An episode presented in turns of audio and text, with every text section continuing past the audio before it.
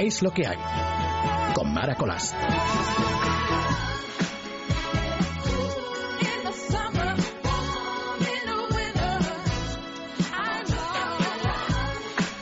Pues una vez más, una noche más en la sintonía de radio a partir de las 12, a partir de ahora durante los próximos 120 minutos juntos en la compañía de la buena música y de un montón de invitados esta noche. Concretamente, no te pierdas la entrevista que esperamos tener dentro de un ratito con nuestro admirado Javier Gómez de Liaño y un artista de éxito, 10 años ya en el mundo de la música, Manu Tenorio, estará un poquito más tarde con nosotros. Ahora desde el control, por primera vez, una chica. Yo por lo menos no he estado nunca con Marta. Marta Pérez en el control técnico y una servidora delante del micrófono. Entre nosotras nos lo guisamos y nos lo comemos. Así que no te marches de nuestra sintonía.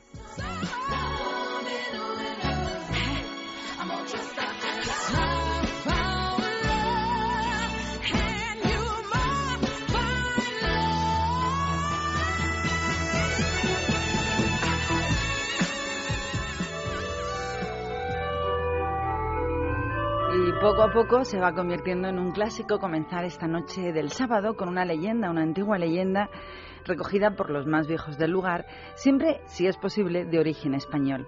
Y nos vamos a remontar a la Guerra de los 80 años, conocida como la Guerra de Flandes, que fue una guerra que enfrentó a las 17 provincias de los Países Bajos contra su soberano, el entonces rey de España. La rebelión contra el monarca hispánico comenzó en 1568 y terminó con la rendición de Breda el día 5 de junio de 1625, dándoles a continuación la corona española en el año 1648 la independencia a las siete provincias unidas que hoy conocemos como los Países Bajos. Eh, perdimos Perdimos los españoles como siempre, pero la leyenda de hoy tiene que ver con un toledano que luchó precisamente en los tercios de Flandes. Y nos remontamos hasta Toledo. Allí había una pareja llamada Diego Martínez e Inés de Vargas que llevaban una vida muy bonita y tranquila. Se amaban locamente. Pero un día llegó la noticia de que Diego tenía que partir hacia Flandes y esto sembró el miedo y el terror en ambos, ya que este viaje les separaría y solo Dios sabía por cuánto tiempo. Llegó la hora de la despedida y esta se produjo en la capilla del Cristo de la Vega en Toledo, claro, en la cual los dos se juraban amor eterno y Diego, tocando los pies del Cristo, prometía desposarla en cuanto regresase. Mientras Inés se marchitaba de tanto llorar, ahogándose en su desesperanza y desconsuelo, aguardando siempre en vano la vuelta del galán, todos los días le rezaba al Cristo, testigo de su juramento, pidiendo la vuelta de Diego, pues en nadie más encontraba ni apoyo ni consuelo.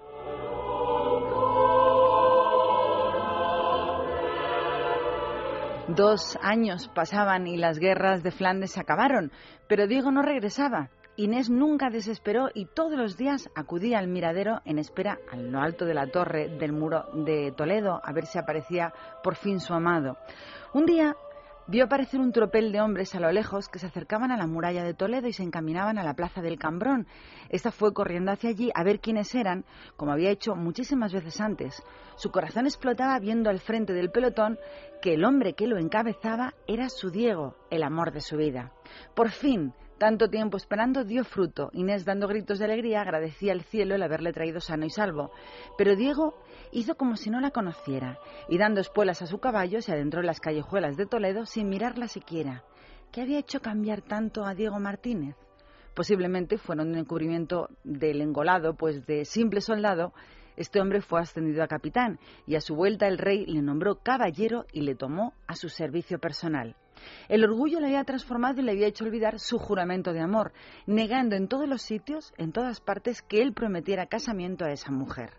Inés no cesaba de acudir ante Diego, unas veces con ruegos, otras con amenazas y muchas veces con llanto, pero el corazón del hoy joven capitán de lanceros era una dura piedra y continuamente la rechazaba.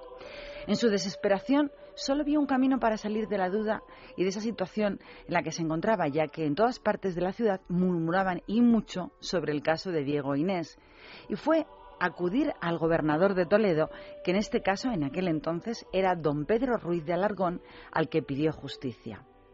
Don Pedro Ruiz de Alarcón hizo acudir ante él en un tribunal a don Diego Martínez y a Inés, y primero escuchó al uno contar lo acontecido para más tarde escuchar a Diego negar haber jurado ningún casamiento a esta mujer. Ella porfiaba que sí por la espera y él la negaba. No había testigos y nada podía hacer el gobernador. Era la palabra de uno contra la palabra de otro. En el momento en que Diego iba a marcharse con gesto altanero, después de que don Pedro le diera permiso para ello, Inés pidió que le detuvieran, pues recordaba tener un testigo de aquel juramento. Cuando la joven dijo quién era ese testigo, todos se quedaron paralizados y boquiabiertos por el asombro. Tras un silencio aterrador y una breve consulta de don Pedro con los jueces que le acompañaban, decidieron todos ir al Cristo de la Vega a tomarle declaración a la iglesia. Todos se acercaron a esta ermita. Un tropel de gente les acompañaba al cortejo, pues esa noticia del suceso se había extendido como la pólvora por todo Toledo y todo Toledo quería saber qué iba a ocurrir dentro de la iglesia. Entraron todos en el claustro Encendieron ante el Cristo cuatro cirios y se postraron de hinojos a rezar en voz baja. A continuación, un notario se adelantó hacia la imagen y teniendo a los jóvenes uno a cada lado y después de leer la acusación en voz alta, demandó a Jesucristo como testigo, diciendo, ¿Juráis ser cierto que un día a vuestras divinas plantas juró a Inés Diego Martínez por su mujer desposarla? Tras unos momentos de expectación y tensión, el Cristo bajó su mano derecha, desclavándola del madero y poniéndola sobre los autos, abrió los labios y exclamó, Sí, juro. Ante este hecho, los jóvenes renunciaron a las vanidades de este mundo, olvidaron casamientos terrenales y ambos, Inés y Diego de Toledo, entraron en sendos conventos.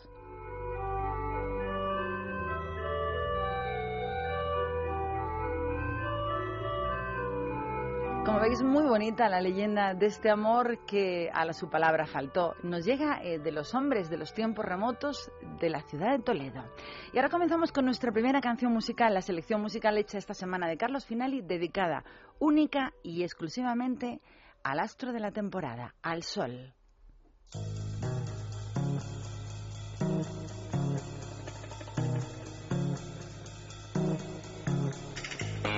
Hemos elegido una canción muy potente para comenzar. Ellos son Smash Smooth y el tema Walking on the Sun, caminando por el sol.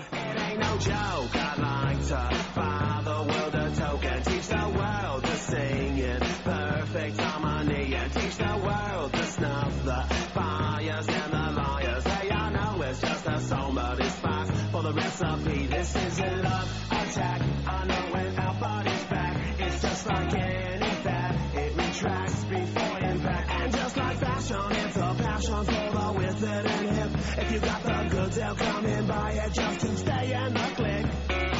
So don't delay, act now, supplies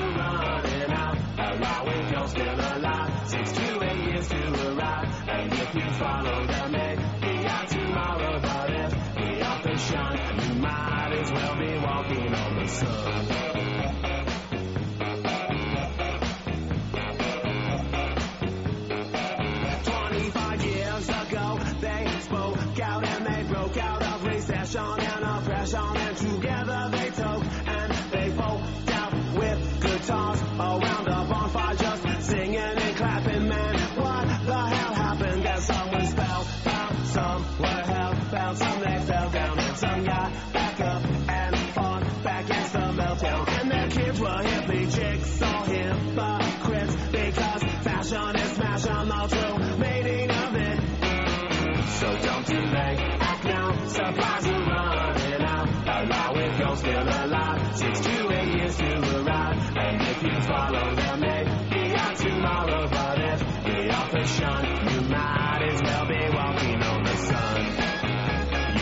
Es preciosa esta canción, en el recuerdo que nos ha traído a la memoria Carlos Finali, con el que hablaremos un poquito más tarde. Vamos a hablar de algo que ha ocurrido esta semana, aunque no son horas para hablar ni de política ni de decisiones políticas. Pero esta sí que nos toca a todo el mundo que conducimos vehículos. Y es que tras anunciar el Gobierno que va a reducir de 100 a 90 kilómetros por hora el límite máximo en carreteras secundarias, el mismo ministro del Interior aseguró, como no, que se prevé instalar paneles de velocidad variable en todas las autopistas y autovías españolas que fijen, que nos fijen el límite de velocidad máxima en función de la meteorología o sus estados anímicos, los de los políticos y otras condiciones de la vía. Pero es que ha indicado que esa medida también podría usarse en vías secundarias. Debe ser que quieren volvernos locos a todos los conductores. En una entrevista, el ministro ha dicho que quieren aprobar el nuevo reglamento de circulación de vehículos a motor en el segundo semestre de este mismo año, que contemplará justo eso, que las carreteras secundarias tengan un límite máximo de los 90 kilómetros por hora en lugar de 100 como ocurre en la actualidad. Jorge Fernández ha recordado que en estas vías se produce el 80% de la siniestralidad, que quieren armonizar las velocidades con Europa, pero no han concretado si pondrán como límite máximo en las autopistas, eso sí, las autovías, la velocidad de 100 kilómetros por hora, una medida que están estudiando. Y yo me planteo, leches, otras medidas no las estudian tanto, directamente no las aplican. Pues lo de aumentar la velocidad en autopistas y autovías se lo están pensando. Yo creo hoy por hoy que el pueblo español es muy majo y permisivo, pero que se están pasando. Pienso que no deberían dejar eh, en paz un ratito, un poquito en paz, que tanta presión a los conductores en estos momentos en los que vivimos, donde precisamente la felicidad no brilla, pues no es muy buena, que digamos. Así que, señor ministro, piénseselo de subir la velocidad y déjenos durante un ratito en paz a los conductores. Y hablando de la Guardia Civil, nos vamos con la Guardia Musical. Cuando brille el sol, un tema que me encanta, que cualquier versión ha sido siempre peor que la primera, la original. Yo no quiero que me des tu amor, ni una seria relación. No quiero robarte el corazón. Yo no quiero que llores por mí cuando no esté junto a ti. Y ahora préstame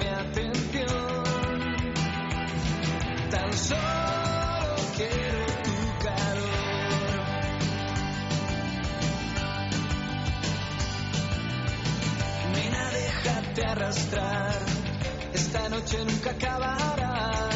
No tengas miedo a despertar. No me busques en el viejo bar, ni me sigas al andar. Mis huellas el viento las borró.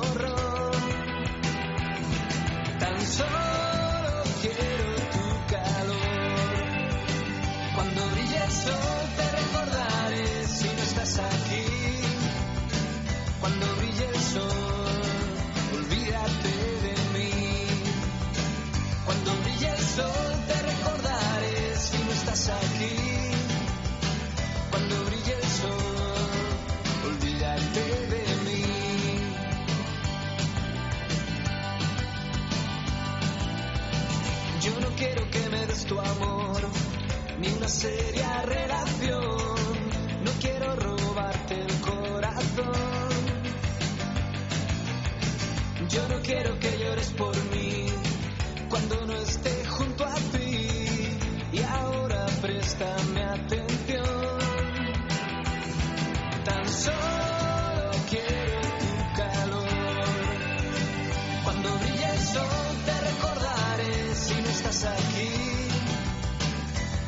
El sol, olvídate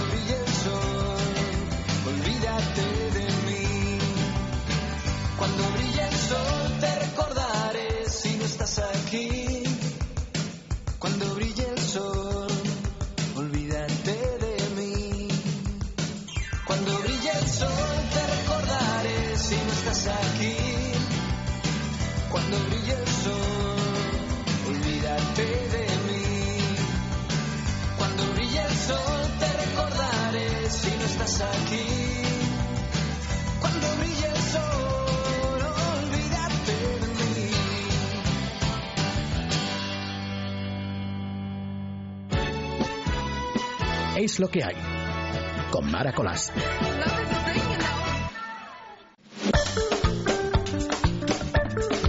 Aunque los centros Open Core todavía están abiertos, yo me voy a marchar al Corte Inglés. ¿Por qué? Porque te recordamos que en el supermercado del Corte Inglés Hipercore y Supercore han bajado los precios. ¿Dónde? En alimentación, en droguería, en perfumería y además de manera permanente.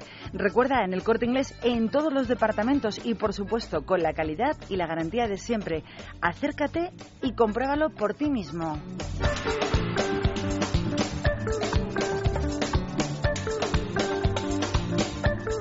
Poquito a poquito se fue acabando el coli y por fin llega el momento de disfrutar plenamente de unas merecidas vacaciones. Y en el corte inglés lo que quieren es que te vayas muy tranquilo de vacaciones y para eso hasta el día 31 de julio tienes un servicio que tienes que aprovechar. El servicio de reserva de libros de texto para tus hijos. Solo tienes que ir a cualquier centro del corte inglés y entregar la lista de libros del colegio de los niños. Ya está. Así de fácil.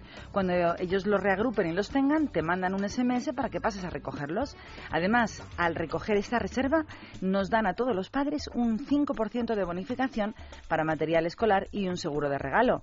Y otra cosa muy importante, facilidades de pago, porque puedes pagar en el corte inglés el 30 de noviembre tanto los libros de texto como todo el material escolar. Así que no dejes ninguna para septiembre y acércate y resérvate los libros de texto del corte inglés hasta el próximo día 31 de julio. Trae cuenta. Y lo más importante, si quieres más información, síguelos al corte inglés en Facebook. Por cierto, estamos viviendo la madrugada de mañana, día 24 de junio, donde todos los Juanes celebran su onomástica. Así que desde el corte inglés les enviamos nuestra más cordial felicitación y recordarles que tenemos las mejores ideas para hacerles a tu Juan el regalo perfecto en el día de su santo.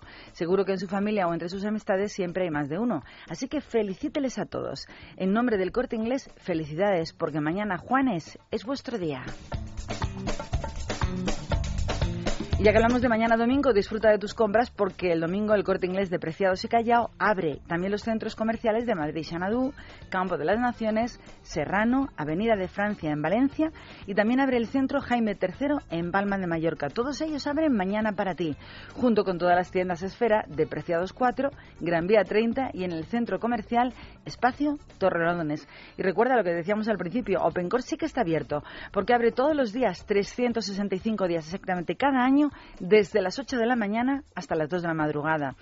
Es el sitio de los olvidos, el sitio de las urgencias. Y no olvides que también está el corte inglés abierto 24 horas todos los días del año en su página web www.elcorteingles.es.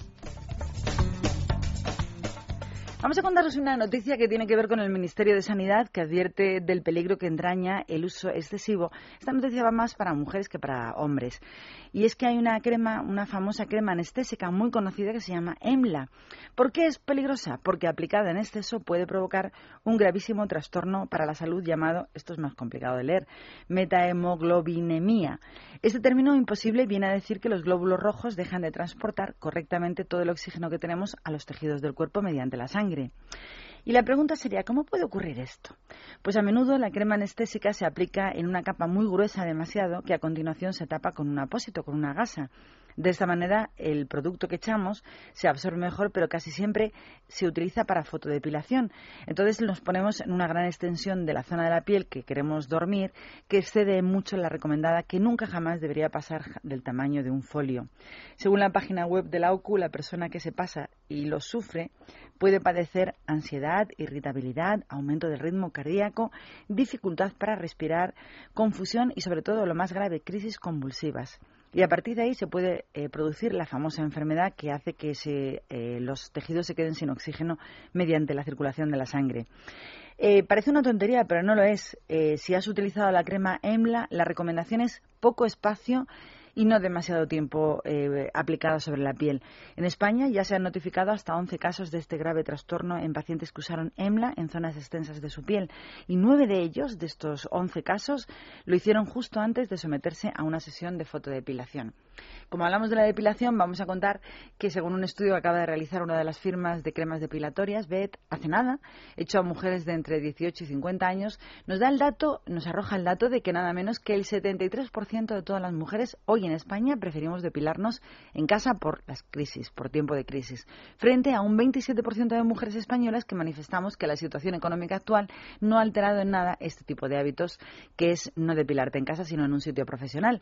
De este estudio se desprende que madrileños y catalanas son las mujeres que más a menudo se depilan, así como que una mayoría, el 75% de todas las españolas, consideramos que el vello es un obstáculo en sus relaciones de pareja y es que somos muy aseaditas las españolas. Ya lo dijo Albert Einstein, dijo la belleza no mira, solo es mirada y nosotras, las españolas, madrileñas y catalanas sobre todo, lo llevamos a gala. Y a gala nos vamos para ponernos con la canción que viene a continuación. No me digan que esto no es lujo lujazo. Canta Bill Withers, ya saben el tema clásico, Ain't No Sunshine.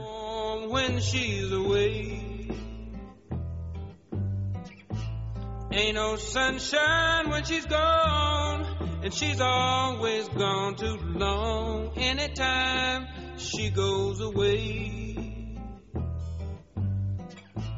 wonder this time where she's gone. Wonder if she's gonna stay.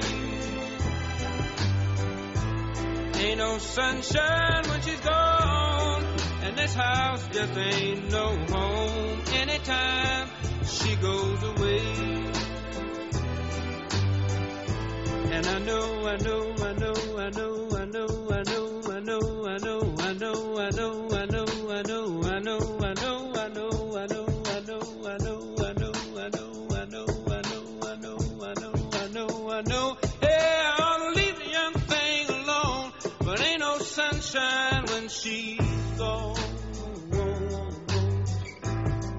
no sunshine when she's gone.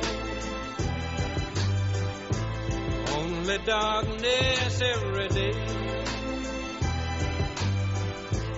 Ain't no sunshine when she's gone. And this house just ain't no home anytime she goes away. Anytime she goes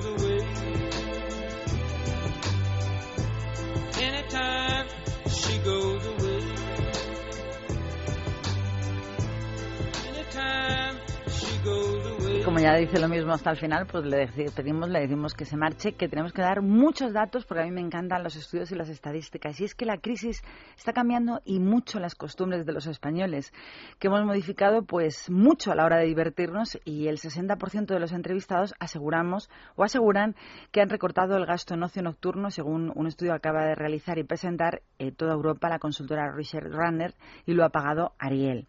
La crisis económica ha hecho que el 81% de todos los europeos se vaya visto en la obligación de modificar sus hábitos de consumo, que es un porcentaje que supera la media europea, según datos presentados por Nielsen.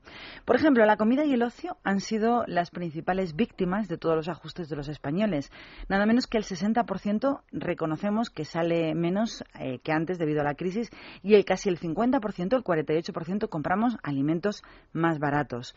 Como no nos resistimos a la penuria, el 80% de los participantes de nuestro país en esa encuesta aseguraron que volverán a sus costumbres anteriores una vez superemos esta enorme y terrible coyuntura económica. Y casi lo mismo, el 79% afirma que dejará de comprar marcas baratas en cuanto su situación se lo permita. Normal. A pesar de estos datos, la excepción es que se ha dado un crecimiento al que había hace un tiempo en el consumo de propuestas basadas siempre en la salud y en el cuidado personal y también ha habido un aumento en el consumo de productos gourmet. Parece que se contradice, pero antes se consumía menos productos gourmet y más alta gama y ahora hay muy baja gama y sin embargo los productos gourmet sí que se usan un poquito más. En contraposición al resto de los países del resto de Europa, el 60% de los españoles han recortado las salidas nocturnas, el 77% de los portugueses han renunciado a comer fuera de casa diario, el 51% de los griegos a sus vacaciones, el 48% de los finlandeses a comprarse ropita, zapatos y accesorios y el 40% de los daneses a adquirir aparatos de electrónica. Y lo que consideramos intocable todos los europeos, Pues, por ejemplo, para los españoles, ahora que estamos con la Eurocopa, la televisión, ya que el 29% de los españoles y el 30% de los portugueses no están dispuestos a hacer recortes en su inversión en teles. Por otro lado, el 38% de los griegos no van a dejar de gastar lo que sea necesario en el cuidado de sus hijos. El 30% de los finlandeses no quieren prescindir de sus pasatiempos. El 22% de los daneses pues dicen que es intocable el dinero que destinan a sus vacaciones anuales. Y como dato importante, el 90% de todos los hogares españoles se han puesto como objetivo reducir el malgasto en sus casas, en sus hogares. ¿Por qué? Pues que nos molesta pagar a los españoles. Lo que más nos molesta pagar es el recibo de la luz, porque es el que consideramos que se podría reducir, nada menos que en el 74% de los hogares de nuestro país. Le sigue con un 57% dejar comidas en el plato. Olvidar los aparatos en stand-by, es decir, cuando cortas con el mando pero no desenchufas, en lugar de desconectarlos, que enfada a un 53% de todos los encuestados de nuestro país. Aunque aquí yo creo que todos los olvidamos cortar los aparatos eléctricos y gastar energía que con ello ocurre. Y el 50% de los españoles no soportan tener que tirar alimentos que han caducado por habernos despistado y no usarlos a su tiempo. Y al 35% no le sienta nada bien desechar los envases innecesarios en los productos. Curiosamente, disminuir el consumo de agua, en contraposición con lo que nos preocupa a los españoles, es el principal objetivo de todos los europeos, según este mismo estudio. Así que, como siempre, somos parecidos, pero la verdad, no tanto.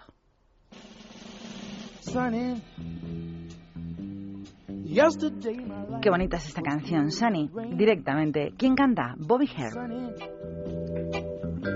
You smiled at me and really eased the pain. Now the dark days are done and the bright days are here. My sunny one shines so sincere. Sunny one so true. I love you. Sunny, thank you for the sunshine bouquet. Sunny, thank you for the love you brought my way. You gave to me your all in all, and now I feel ten feet tall. Sunny one so true, I love you. Sunny, thank you for the truth you let me see. Sunny, thank you for the facts from A to Z. My life was torn like windblown sand. Then a rock was formed when we held so true, I love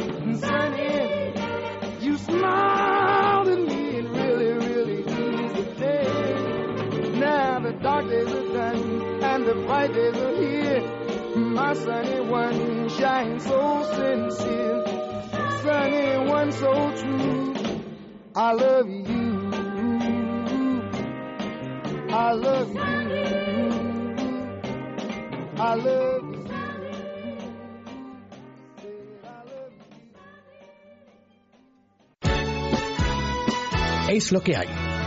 Con Mara Colás. Y aquí continuamos en esta noche de sábado eh, con lo que hemos anunciado esta semana, un personaje de talla excepcional. Él es un hombre que fue licenciado en Derecho por la Universidad de Salamanca, hijo de fiscal y magistrado. Ha tenido pues todos los campos del mundo de la justicia en nuestro país. Fue juez de vigilancia penitenciaria antes de pasar a la Audiencia Nacional y también pasó por el Consejo General del Poder Judicial de España. Francisco Javier, que yo no sabía que se llamaba así, Gómez de Liaño, también ha publicado dos libros sobre la justicia española, uno cuyo título es Desde el banquillo y Pasos perdidos, e incluso se atrevió con novela de ficción eh, basada la historia en un error judicial. El título, La Casa de los Momos. Ahora le tenemos justo aquí, en los estudios de radio. Buenas noches y bienvenidos. Ya era hora, ya era hora, señor Gómez de Liaño. Que va, estoy encantado de estar aquí, cuantas veces me llamen. No Buenas noches a todos, No sabe usted lo encantado que estamos aquí de tenerle. igualmente. ¿Es usted jurista todo el tiempo del día? La verdad que, la verdad que desde que me levanto hasta que me acuesto. Siempre. Y como duermo poco, pues sí sale, sale muchas horas, sí. No, no siempre. A lo largo del día uno es jurista. También es, o intenta ser buen, buen padre, buen marido y buen amigo de sus pocos pero grandes amigos. Yo tenía muchas ganas de tenerle aquí juntito a nosotros para preguntarle ciertas cosas. No le voy a meter en ningún apuro, pero ¿cuánto pesa, cuánto pesa, qué peso tiene la judicatura que vivió en una vida entera que ha dedicado a proteger la ley? Bueno, la, la verdad es que no quiero repetirme, pero, pero hay cosas en las que uno tiene que insistir casi todos los días. Yo eh, me hice juez porque, porque en el fondo no me dejaron plantear ser otra cosa, ¿no? Yo nací en un palacio de justicia, en lo que llamaban eh, edificios judiciales, se, llamaban de esta manera, y a muy, a muy, muy joven empecé a ver eh, asuntos eh, y procesos judiciales, ¿no? Recuerdo una anécdota eh, que jamás olvidaré, y es que el primer juicio lo vi con, con nueve años, agazapado debajo de la mesa de mi padre. Eh, eh, era un Qué juicio barbaridad. muy llamativo, de, donde se juzgaban a unos ingenieros acusados de la responsabilidad por aquella de una presa allá en el año 1959. Y bueno, son experiencias. Con que- nueve años ya presenció su primer juicio. Con nueve años pres- pre- presencié mi primer juicio. De casa le viene el galgo. Bueno, Más bien. no todo, no todo ha sido eh, gozo, en- sino también ha habido alguna que otra amargura. sí. Muchas sombras. La ley tiene enmienda en nuestro país y no digo justicia. Bueno, el matiz es magnífico. Una cosa es la ley y otra la justicia. A veces, a veces, a veces la una mm, chirría con la otra y saltan chispas. Eso es, eso es auténtico, ¿no? No siempre lo que está en la ley es justo. Pero tenemos enmienda en asuntos de ley. Tenemos arreglo como sinónimo de enmienda. Em, Yo creo que el problema de la justicia en nuestro país, como en otras partes del mundo, es un mal de piedra. Y, y para que la justicia sea una noción eh, universal y perpetua, eh, tienen que pasar eh, muchas cosas. Los primeros que no quieren que haya una justicia real y efectiva, pese al texto constitucional, yo creo que son los propios responsables políticos. Les culpo, les culpo mucho del funcionamiento de nuestros tribunales. Pues justamente dijo usted en una ocasión que es la manía de algunos políticos de intentar manosear la justicia más de la cuenta. Yo creo que ya vamos perdiendo la esperanza. Usted también ha perdido la esperanza de que alguna vez alguien aparte precisamente este manoseo político de todo el órgano eh, de la justicia y que alguna vez en el futuro en España sea un órgano independiente. Nunca fui pesimista, tampoco optimista, soy un escéptico activo, ¿no? Y uno va predicando todo lo que puede por ese desierto de, de, la injusticia y por ese desierto de las ansias de justicia, pero la verdad es que ese querer tocar, manosear eh, la justicia es una tentación del político. El poder, el poder político y el poder ejecutivo es el poder sin más. El resto son residuales y les dejamos hacer en la medida que no sean convenientes. Lo que ocurre que en España, de una nómina de 5.000 jueces, sinceramente creo que la gran mayoría eh, claman por, por, por, porque se les deje Por independencia. ser independientes y realmente independientes. Unos lo consiguen, otros no. Unos se prestan a ello, a serlo, y otros prefieren que les conduzcan por el camino de, de la comodidad y de, y de la complacencia. A mí me parece apasionante la vida de, de la justicia, no sé nada absolutamente, pero sí que me parece de sentido común de decir, bueno, en este caso pedirle su opinión sobre cuando uno pues eh, cambia de gobierno o se nombra un nuevo ministro de justicia. A mí me parece que lo normal sería que cuando se nombra un nuevo ministro de justicia pues tuviéramos la esperanza de hacer las cosas como Dios manda, es decir, que fuera un profesional de la justicia, en este caso, pues los jueces de más edad, amplia experiencia demostrable, una persona capaz de manejar la justicia siendo un profesional de ella misma. Sin embargo, esto no ocurre nunca. Tiene, mucho- tiene mucha razón. Es decir, una de las claves para que la justicia sea realmente independiente es que los responsables del departamento, en este caso de justicia, por ejemplo, sea un hombre que conozca las leyes muy de cerca. Lo digo abiertamente porque además hace muchos años que le conozco y le trato, ¿no? El actual ministro de Justicia el señor Ruiz Gallardón, a mi manera de ver, reúne las condiciones objetivas para ser un buen ministro y para procurar una justicia independiente. Eh, que después el, el, contexto político en el que se mueve eh, se lo pueda permitir, ese es otro cantar. Pero él, que también es hijo de jurista y es fiscal de profesión, insisto, tiene, tiene condiciones para. ¿Qué bien habla usted? No, él tiene eh, condiciones para ser buenísimo si le dejaran. Claro, pero, pero mm, si se lo propone debido a, debido a su autoridad eh, como jurista, y no olvidemos que el presidente del gobierno es jurista, o al menos eh, está relacionado con el mundo de las leyes, y es hijo de juez. No lo olvidemos, el señor Rajoy es hijo de juez y, por cierto, hijo de un gran juez al que tuve oportunidad de conocer.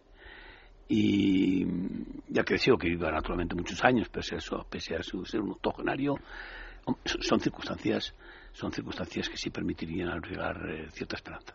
Bueno, una cosa es albergar la esperanza y otra que consigamos algo. Eh, cuesta muchísimo tragar sapos judiciales cuando se conoce tan bien la ley como usted, porque claro, nosotros somos profanos, pero cuando usted empieza a hablar, habla de artículos. Y cuando se ha estado en ambos lados del estrado, ¿cuesta mucho tragar esos sapos Bueno, de grandes errores? Esto que me cuenta de los dos lados del Estado es una experiencia fantástica. ¿no? Es eh, el- No hay que le engañe en ningún sitio. No, yo creo que es que soy cauto en ese aspecto y voy siempre un poco prevenido, ¿no? Pero el haber estado Para mi gusto 30 años, es usted súper cauto. Con la experiencia que tiene y lo que sabe, lo que podría contar sería magnífico. hay, mm, cuento casi casi todo, hay cosas que pertenecen al secreto, al secreto profesional o al secreto de sumario, ¿no? Pero no, es verdad, eh, el, el haber estado en el estrado, mm, en la cabecera del estrado durante cerca de 30 años largos y ahora en el ejercicio de la profesión es una experiencia fascinante, pero quiero decir, explicar por qué es fascinante. Porque al final me doy cuenta que administrar justicia es igual que pedirla. Es decir, antes la administraba y ahora la suplico para que otros la administren, la administren en favor de los demás, ¿no? Sapos, eh, eh, sapos y a veces, eh, más que sapos, disgustos, ¿no? Ver con una justicia lenta que funciona a paso de, tortuga, con sus ritmos desesperantes, encontrarte con resoluciones donde no se razona como se debe razonar jurídicamente, sino que quizá por, la, por, la, por las prisas los jueces se ven obligados a, a, a excusarse en lugar eh, de, de- de justificar un fallo, eso es eso es mm, preocupante. Pero insisto, ¿eh? la judicatura española es de las mejores cosas que tenemos en España, de verdad, Sí, de verdad. Se lo digo Podemos volver a confiar, porque es verdad que los jueces famosos lo que han hecho ha sido estropear mucho la justicia de nuestro país, dar una visión que no es la real. Yo siempre cuando hablan de este juez o del otro juez, pues yo digo, es que el mundo de la judicatura es muy amplio. No todos son jueces famosos que les encanta salir en las revistas del corazón. Hay Sí. jueces muy serios y muy honorables. Sí, pero bueno, de eso han tenido mucha culpa los políticos y los medios de comunicación, eh, que a Sí. los que les encarga, les encanta, perdón, eh, colocar en, su- en sus rotativas, pues la- las, las- las figuras y las Lo de los jueces, estrella ha sido con los mortal. jueces estrellas, con los jueces asociados a un grupo o una asociación u a otra, con la, con la asimilación de ese juez asociado a un grupo o a un partido político determinado. El daño es un daño irreversible que se ha hecho la justicia con esas cosas, pero al lado de esas figuras o de esos personajes de plató o de postín judicial, hay gente muy, muy, muy discreta, muy, muy sensata y que esos son los ejemplos que debíamos de tomar. Pues me acaba de dejar muy tranquila, porque que Javier Gómez de Liaño nos diga hoy delante de los micrófonos que podemos seguir confiando en la justicia y sobre todo los jueces, que son las que lo- los que la imparten en nuestro país, es hoy por hoy una muy buena noticia. Bueno, vamos a ver, es que en un mundo en el que vivimos, si el hombre no hace pie en la justicia o intenta hacer pie en la justicia, todos sabemos que, que- que el siguiente paso es, es- es morir ahogado. sí. En su opinión, ¿cuántas leyes tendríamos que cambiar en nuestro país por obsoletas y cuántas penas habría que endurecer por blanditas? Bueno, vamos a ver, con relación a la modificación de las leyes, yo siempre digo que ojo con, con- con- con tocar y cómo se tocan las leyes del siglo XIX o del siglo XX. El siglo XIX fue un siglo... eh, Es que es muy antiguo. Extraordinario. Estamos celebrando el bicentenario de la Constitución de 1812 y ayer, o antes de ayer, se estaban celebrando los actos o los fastos del bicentenario del Tribunal Supremo. Yo he tenido oportunidad, porque tenía interés en, en- en recordarlo, en repasar textos jurídicos de aquella época. Y eran increíbles, son preciosos. Son para emocionarse, sinceramente. No están tan el- lejos de la No realidad están de tan lejos. El legislador de entonces era un gran legislador. Eh, no en vano tengamos en cuenta que en buena parte la legislación española, sobre todo en los ámbitos civiles, se inspira en el código, en el código napoleónico, ¿no? En la legislación napoleónica. Y esa es una legislación imponente, Muy potente. de un respeto imponente. ¿Hay alguien, claro, no me lo va a decir, pero yo se lo pregunto, Sí. eh, a quien le pondría la pena más alta en este país? Yo no soy un partidario de las penas altas, ¿eh? Soy partidario de las penas proporcionadas eh, de cumplimiento pronto e ineludible, que es la diferencia. Bueno, pues a quién le pondríamos la pena más alta. Lo que pasa es que me gustan las penas muy cortitas. Mm, mm, re- me repudia la idea de la justicia ejemplarizante, porque la justicia no está para ser, para ser ejemplar, sino para, para ser justa. Para cumplir su papel. Y, y para cumplir su papel. Pero eh, no, tengo, no tengo en estos momentos una, una sentencia determinada con un fallo condenatorio eh, extremo para nadie, sinceramente. Y además me lo creo. Los jueces como los árbitros, señor Gómez de Liaño, deberían tener más control o más alto control regulador, como ocurre en el mundo del fútbol, sobre sus acciones dudosas. Pero si los árbitros, eh, si los árbitros mandan en un campo, en un terreno de juego mucho más que un juez en un estrado. ¿Usted Pero, cree? pero por favor, yo no, tremendo, soy, yo, no soy, terrible. yo no soy muy aficionado al deporte, o al menos sí lo soy, pero no entiendo mucho el deporte del fútbol. Pero lo que estoy viendo es que la autoridad de un árbitro es, es extraordinaria. Los árbitros se equivocan o pueden equivocarse más que los jueces. Los- la diferencia está en que eh, el error de un juez eh, a veces es, es irreparable, porque piense usted, por ejemplo, en los errores que en la justicia americana se están detectando después de muchos años, donde la gente condenada a cadena perpetua o a pena de muerte, que es así que es irreversible, se descubre al cabo de los años Que era inocente porque una prueba llamada ADN demostró que no se investigó todo lo que había que investigar. Eso es terrible, eso tiene que ser terrible para un juez. Ah, pues eso, es- eso es lo que advierto a la gente tan partidaria de la pena de muerte. Es la única pena que es de, eh, de- de un perjuicio irreparable. ¿Cree, mm, en su opinión, yo no tengo ninguna opinión y si la tengo no sé quién para contarla porque no importa nada lo que yo opine, pero ¿cree usted que el gran asunto pendiente y a esperar que sea alguna vez clarificado sea el atentado del 11 de marzo en nuestro país? Vamos a ver. A pesar del juicio ya celebrado. Yo creo que a pesar del juicio y de la sentencia definitiva y firme, eh, mm, en el corto conocimiento que yo tengo de ese asunto, porque lo seguí mm, con, con dolor cuando, cuando se produjeron los hechos, con dolor cuando se estaba instruyendo la causa y con dolor cuando, cuando se celebró el juicio y recayó la oportuna sentencia. Lo que sí creo lo que sí creo es que eh, ese proceso puede adolecer de unos de uno de los defectos más preocupantes de la justicia penal, que es lo que se denominan las investigaciones en dirección única. Eh, durante mi época en la Audiencia Nacional, los casos de terrorismo eran muchos, múltiples, desgraciadamente. Cuando llegué en el 84 prácticamente se estaba a una- un atentado terrorista por año, no por día, ¿verdad? Bien, Claro. jamás investigamos o jamás investigué, eh, y algunos jueces que estábamos en la audiencia participamos de la misma opinión, en una sola dirección. Todas las alternativas que te dé un atentado terrorista o te dé un delito en definitiva, son pistas hay válidas. que, hay que investigarlas. Y creo que ahí, eh, mm, en, el juicio, en el proceso del 11M, insisto, tal vez nos, algunos se obsesionó con una, Con una con una- dirección. con una sola dirección. ¿Y alguna vez sabremos algo sobre la autoría? No lo sé, porque eh, vamos a ver, doctores tiene la Santa Justicia, ¿no? Eh, hay una vía abierta, por lo que he podido leer, que es en relación con el testimonio de dos ciudadanas rumanas, que son testimonios que sirvieron para condenar a un tal Jamal Zugan, preso en la cárcel actualmente de Villena, condenado a no sé cuántos miles de años. Y fíjese lo que le digo, tengo la sensación, la sensación, es un presentimiento, ¿eh? pero el presentimiento no del, del, del, del ser humano, sino también del jurista, Que es el que hay que, que fiarse, que, que son las dos ese cosas. hombre puede ser inocente y que podemos tener en la cárcel a un ser inocente. Pero de todas maneras, insisto, la vía de, un eventual recurso de revisión está abierta y me consta que eh, tanto el señor ministro de Justicia como el señor fiscal del Estado eh, no están por cerrar esa vía. Pues es una buena noticia, sobre todo porque yo me fío muchísimo del presentimiento del señor Gómez de Liaño.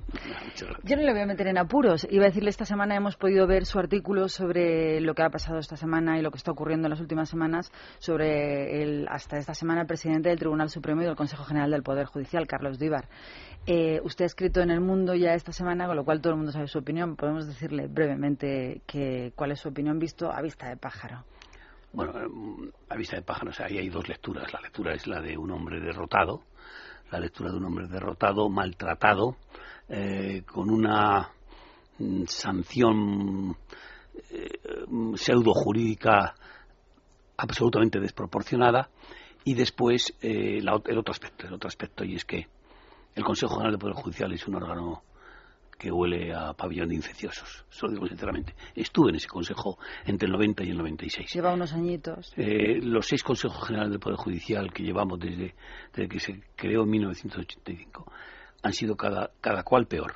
Eh, mire, saber que, que el Consejo General del Poder Judicial raro es el día que no hay batallas entre vocales de una u otra adscripción ideológica es algo que a uno le hace temblar. A mí me produce una enorme eh, tristeza. Dolor en el corazón. Cuando uno estaba ahí y era un órgano tan honorable. No, no, nunca fue honorable, nunca no Ah, fue pues honorable mira. porque, si le digo sinceramente, yo creo que el, el- el constituyente ahí se equivocó. En la figura del Consejo General del Poder Judicial se, se equivocó en varias cosas que muy brevemente le resumo para que quienes estén escuchando lo entiendan. En primer lugar, se quiso copiar el modelo que había en Italia, el Concilio Superior de la Magistratura, pero se hizo una mal copia. Porque en, en- en Italia una cosa es el Consejo General del Poder Judicial y otra cosa es el Tribunal Supremo, de manera que el presidente del Concilio es el presidente de la República, un órgano eh, con una, con un una, impronta política muy importante y por otra parte está el, presidente del Tribunal de Casación que es semejante a nuestro Tribunal Supremo. En España la fusión en una sola persona de ambas figuras fue un, si me permite, un contra Dios, porque no tiene nada que ver el, el Consejo General del Poder Judicial como órgano de gobierno de los jueces con el Tribunal Supremo. Primer error. Y el segundo error es que se hizo de los vocales del Consejo de Poder Judicial eh, una, figu- una figura con dedicación exclusiva. Yo creo que figurarán las actas como algún vocal o algunos vocales en el año 1990, apenas constituirnos, dijimos que por qué no podíamos seguir siendo jueces y asistíamos, asistíamos a, la- a los plenos pues con unas ligeras dietas compatibilizando la función. Ahí hubo terror. Creo que el señor ministro de Justicia, que ha captado bien el problema, está dispuesto a modificar la ley orgánica para que así sea. Pues a ver si es verdad, porque desde el suelo de este país, desde los usuarios que somos todos los españoles, no se entiende muy bien esa lucha de poderes que uno dice una cosa y la otra la contraria, no sabe en realidad quién manda más, si el Supremo o el Consejo General del Poder Judicial. Pero sí tengo que decirle, yo que nunca miento en las cosas que digo, que hace no mucho tiempo hablábamos en Twitter, no sé, sobre la justicia y alguien dijo algo precioso de usted. Dijo, desde que el señor Gómez de Liaño se marchó del Consejo General, hemos perdido la fe en que puede haber justicia en este país. Yo dije, qué bonito, algún día le tendré delante y se lo diré. Mm, yo agradezco mucho ese tipo de comentarios, pero bien es verdad que yo me reconozco que soy una especie de ser obsesivo y que, y que mi, mi pasión por la justicia es una pasión desenfrenada. Eso, eso, eso lo- Bonita pasión, pero por otra pasión parte. tenía- pero alguna pasión tenía que tener. Uy, ahora vamos a hablar de sus pasiones. aparte de, algo- de, de otra que pueda ser estar oculta o semioculta, ¿no? Pero sí, reconozco mi- que mi pasión por la justicia eh, es, es enorme. Y es más, ahora esta mañana le decía a un, a un, a un alcalde fantástico de, de la Comunidad de Madrid, es que cada día soporto peor la injusticia. Es que, mm, sinceramente, cuando veo un acto injusto, yo me pondría huelga de hambre. Pues estaríamos sin señor Gómez de Liaño a día de hoy, porque mira que hay injusticias en este país. Pues el señor Gómez de Leña estaría muy delgado. No está usted delegado. El señor Gómez de Liaño está francamente bien. Yo cuando le conocí me sorprendí. Dije, qué tipo más interesante, qué sonriente. ¿Es usted un viajero constante eh, por obligación o por afición? Porque no para de viajar. Por educación, porque yo no, yo, a mí no me gusta viajar. Yo soy un personaje de lo más sedentario. Pues para, ¿eh? Pero tengo una, una mujer que es eh, de un dinamismo, de un dinamismo pleno. Y entonces mm, cualquier motivo es bueno para, para viajar. Lo que ocurre es que no tenemos tantas oportunidades. Pero bueno, los días y las vacaciones se aprovechan para viajar. sí. No sé si me entero si le gusta el fútbol o no le gusta el fútbol, u otro deporte. Pues le voy a ser sincero. Yo dejé el fútbol después de que se retirara Puskas, Rial y Gento. Y Eso le deja muy mal parado porque parece que tiene 500 No, años. y bueno, no yo lo verdad. sé que yo era muy aficionado y recuerdo que cuando era niño chaval tenía unas colecciones de futbolistas fantásticos y era capaz de reconocer a los cromos, a los futbolistas en los cromos, simplemente con que me enseñasen el pelo de cada uno de ellos. Bien. el Qué cabello, barbaridad. El cabello. No, era, era un fuera de serie. lo. Otra afición desenfrenada. Sí, sí, lo reconozco que era un fuera de serie. Y además me jugaba los cromos con los chicos de compañeros de clase y tal, y me iba bien. Después me decepcionó eh, el fútbol cuando entró en una época en que me di cuenta que lo mercantil predominaba sobre lo deportivo. Los señoritos. Pero ahora, en los últimos, en el último año, al ver una serie de figuras en el fútbol que como seres humanos me, me- me entusiasman, como seres humanos me entusiasman, he vuelto al fútbol. Y si me va a preguntar usted a continuación qué figuras No, admiro en no el pienso fútbol, ponerle en pues esa, lo, voy a, lo voy a en hacer yo. coyuntura. Yo mm, tengo una, una, una predilección muy especial por Vicente del Bosque. Aparte de ser salmantino y ser paisano, me parece que es de los hombres del deporte más caballero. Es un estupendo señor. Es un, Un caballero. magnífico, un caballero, un caballero. Y después tengo mi debilidad también por un chico que se llama Iniesta, que con unos orígenes muy humildes y que me, me consta que, que parte de sus ingresos se los dedica a favorecer a la gente de su pueblo, lo cual me parece grandioso y estimulante. Una vez busca personajes que imparten justicia en su día a día. De una manera u otra, Tal vez. Van repartiendo quizá- bondad. Quizá tenga razón. Eh, escribe, eh, parece que le tensiona mucho cuando se trata de, de opinión personal y no de su profesión. Escribe, le gusta escribo, escribir. escribo, sí, sí, escribo. Tengo mi, con mi, mi, mi- página mensual en el diario El Mundo, y que es una gente maravillosa, empezando por su director, y le reconozco que... Que no sé que- cómo que- puede escribir después de todo lo que escriben con todos los casos todas las semanas. Sí, pero siempre hay que hacer un hueco porque, porque escribir es, es, es- es algo que, por muy duro que sea, reconforta, sí. ¿Escucha música? ¿Le gusta la música? Sí, todo lo que puedo, sí. ¿Alguna favorita? ¿Alguna canción? ¿Algún estilo? Yo tengo mis predilecciones, naturalmente, eh, por mi, por la época en, en la que nací, pues tengo mm, eh, una debilidad especial por. ¿Que ¿Le gusta Mark Knopfler, de los Dire Sí. Streets? Sí. Porque marcó una época en su vida. No, porque me parece un genio. You get a shiver in the dark, it's raining in the park, but meantime. Sound of the river, you stop and you hold everything. A band is blowing Dixie, double fall time.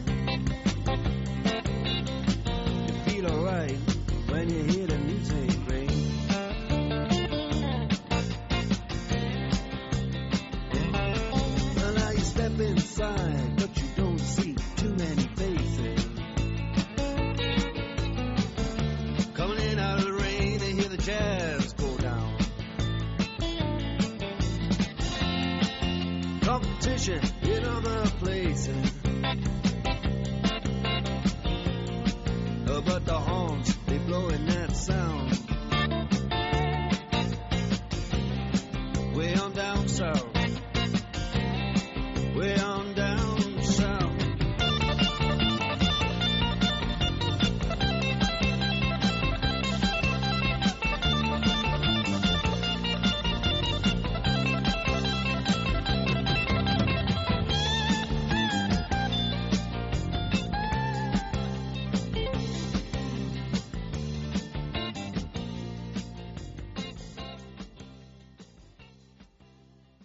Escuchaba Mark Knopfler de los Dire Streets. Es verdad que fue la época brillante de la música. Pero estaba pensando que cuando usted habla de lo que le gusta, menos mal que aquí nos hemos ido a los años 80 o 90 incluso. Parece como que la época de cuando era un niño le marcó muchísimo. La época de los 10 a los 15 años. Pues Musicalmente, en deportes. Tengo la sensación de que me está usted haciendo una magnífica radiografía, porque es auténtico. Yo fui un niño muy feliz. Y como fui un niño muy feliz y viví en una familia con unos hermanos y con unos padres eh, maravillosos y estupendos, pues esa, esa, la imagen de mi infancia... Ha querido que fuera una constante marcando el es resto de toda su vida. La imagen de mi infancia es un- una fotografía que, que todos los días la recuerdo. Es, eh, es un hombre, yo pienso que es un hombre familiar, eh, la familia y la vida familiar le gusta. Y una vez yo leí un artículo suyo del Mundo en el, en el que escribió, no recuerdo muy bien el qué, pero me emocionó algo precioso sobre el amor a cualquier edad. Cree en el amor. Sí, es que es que sin el, sin el amor no se puede mover el mundo. ¿eh?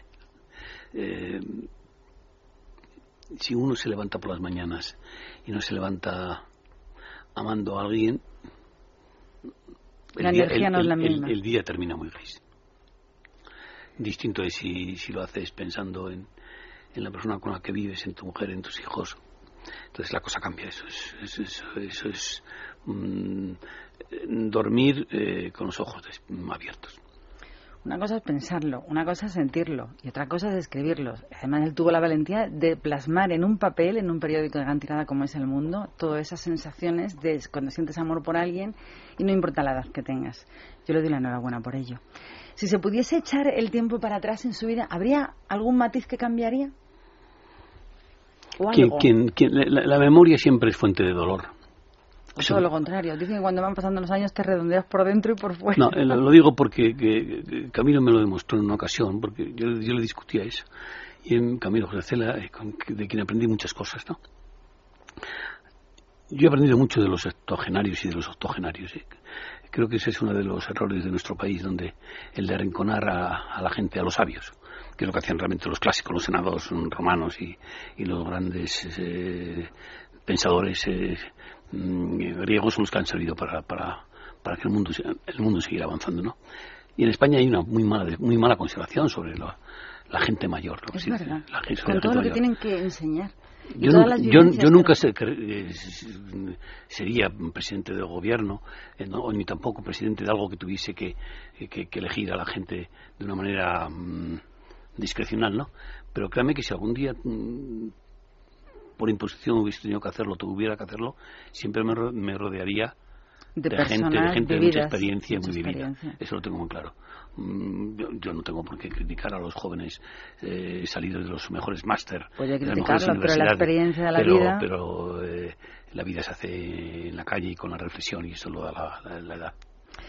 Dijo usted en una ocasión en una entrevista que le hicieron que seis meses justo antes de jubilarse, si tiene salud y vida, se incorporaría a la carrera judicial de la que hoy por hoy está excedente, se irá a un juzgado a ser posible en un pueblecito y pondrá sus últimas sentencias que no se le ha olvidado nada ponerlas. ¿Quiere retirarse siendo juez? Sí, lo voy a hacer, naturalmente. Sí, sí, es algo que me, que me prometí cuando, vamos, me planteé cuando pedí la excedencia en el año 2002 y me dediqué al ejercicio de la abogacía, ¿no? Pero es una decisión firme si yo llego a los 60. Ahora mismo la edad de jubilación de los jueces son los 70. Si yo llego a la edad de los 69 y medio, tengo... mm, por 69 y asegurarle medio, con- solo seis con- meses. Seis meses, bueno, pueden ser suficientes. Pueden ser suficientes porque la vida de un juez de pueblo da mucho de sí, se lo aseguro. Los años más felices de mi carrera judicial fueron el primer destino en Villanueva de la Serena, provincia de Badajoz, eh, en Extremadura. Y fueron unos años maravillosos para el ejercicio de la Sería un juez jovencísimo. Bueno, no era tan joven, no era tan joven porque había sido antes secretario judicial, había seguido opositando y no era tan joven. Tampoco es bueno que los jóvenes, que los jueces sean muy jóvenes, ¿eh? porque hay cosas que no están en los libros. Un juez joven que solo sabe el programa de oposiciones y solo eso no será nunca un buen juez. Porque, si usted me lo permite, los buenos jueces, como los buenos taxistas y como las buenas, se hacen en la calle. Es verdad. La, la experiencia de la madre de la ciencia, decían por ahí, los antiguos, los abuelos. Entonces, pues mm, mm, sí, sí, recuerdo la experiencia de los primeros años de juez, fantástica, y así me gustaría retirarme, sí.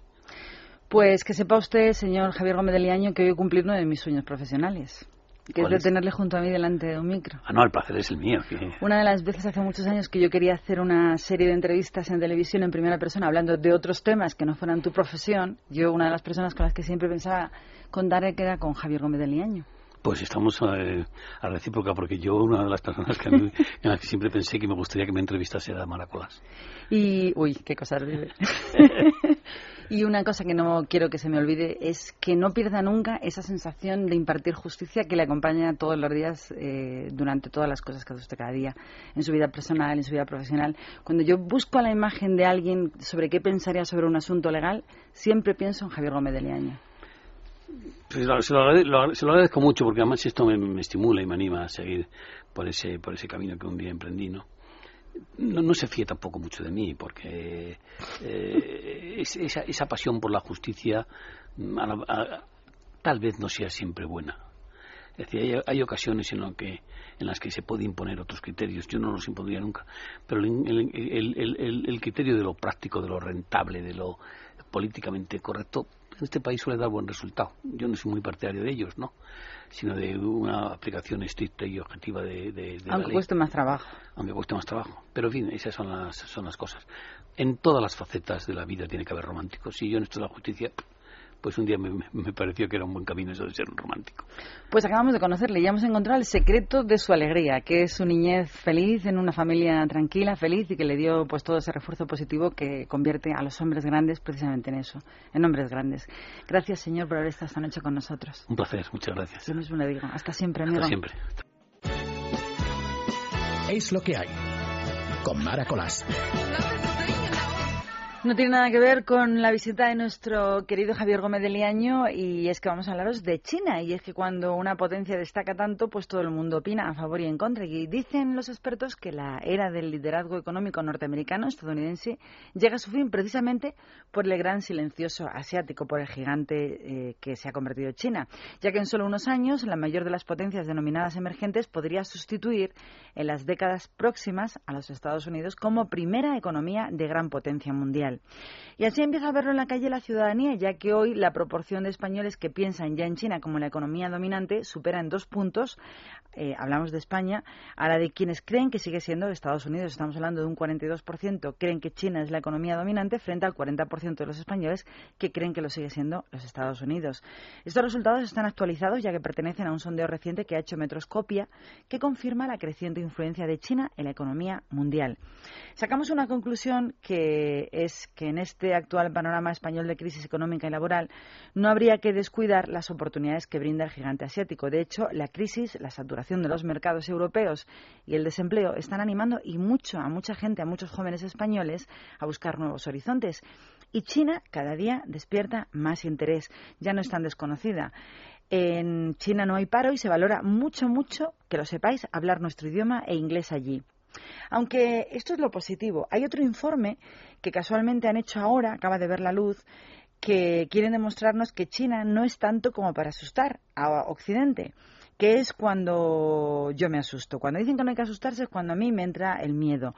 Este informe lo han hecho los británicos, concretamente el informe que lleva por título Estrategia Geoeconómica de China ha sido publicado por el Centro de Investigación sobre Estrategia, Diplomacia y Política Exterior que ha desarrollado la Escuela de Económicas y Ciencias Políticas de Londres, a partir del análisis de ocho expertos en el país asiático que incluyen catedráticos, periodistas y analistas políticos. Pues a juicio de estos expertos, estos intentos eh, desordenados por aumentar el poder de China pueden hacer a Estados Unidos un poquito más fuerte, dicen desde Londres. Mientras China está extendiendo su poder militar, su política hacia sus vecinos está siendo cada vez más confusa, dice el informe. Estos esfuerzos por controlar el mar del sur de China están alarmando a sus vecinos, Vietnam y Filipinas, forzándoles a buscar aliados en cualquier parte, explica Jonathan Fenby, que es el escritor y periodista que ha escrito este informe. Además de las dudas sobre su poderío militar, pues ponen en consideración que están sacando un gran rendimiento sus opositores Estados Unidos, como que la estrategia del gobierno comunista chino adolece de una política financiera coherente y ha convertido a las compañías chinas supuestamente todopoderosas por el dinero que mueven en particularmente vulnerables. Dice el informe que la estrategia china de comprar el mundo ha sido sobrevalorada y mucho en el oeste. China no tiene el control de las medidas que está tomando, es uno de los titulares. Y por último, los expertos adivinan también oscuras sombras en la gestión de las fuentes naturales y lo que es aún más llamativo en la capacidad del gobierno central chino para controlar el curso de su economía, de su propia economía. Dice textualmente que en realidad la capacidad de influir en las decisiones privadas de las compañías es muy limitada, a pesar de las medidas represivas que tiene el gobierno chino a su disposición. Y sostienen, no solo China no está dirigiendo una estrategia geoeconómica, sino que a menudo no tiene el control directo en las políticas que su propio gobierno está tomando. O sea que, según dice el informe, tienen los pies de barro. Eso es como cuando dicen, sí, es muy rica, pero está vieja y gorda. Ya, pero a ti te gustaría estar en sus zapatos. Pues eso, viendo la economía europea y la China y su crecimiento, vamos a dejarnos de tonterías y mejor no comparar. No sé si os habéis enterado, pero más o menos lo que viene a decir es que le ponemos pegas, pero que son hoy por hoy bastante grandes, casi casi superando a los Estados Unidos. ¿Sabes qué es esto? Pues esto es Stevie Wonder.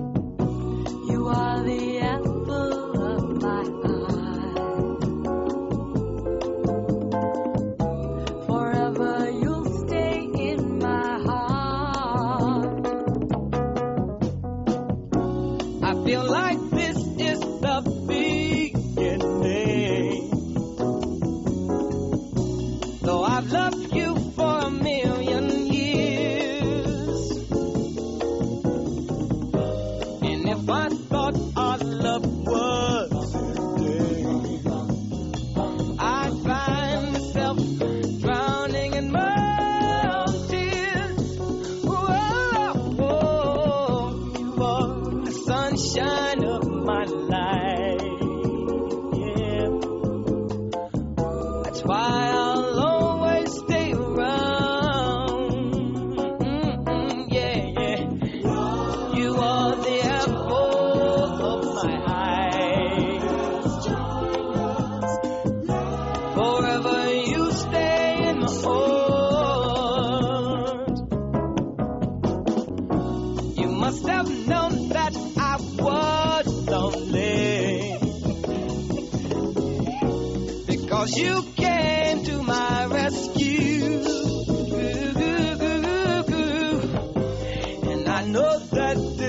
must be heaven. How could so much love be inside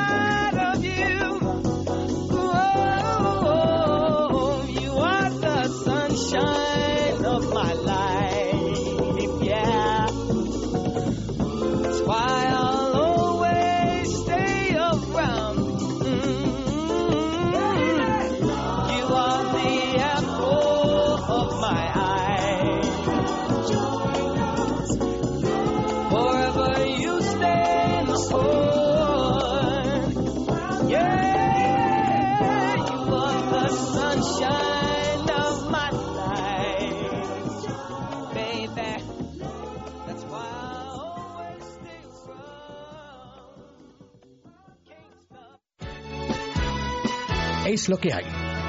Con Mara Colás.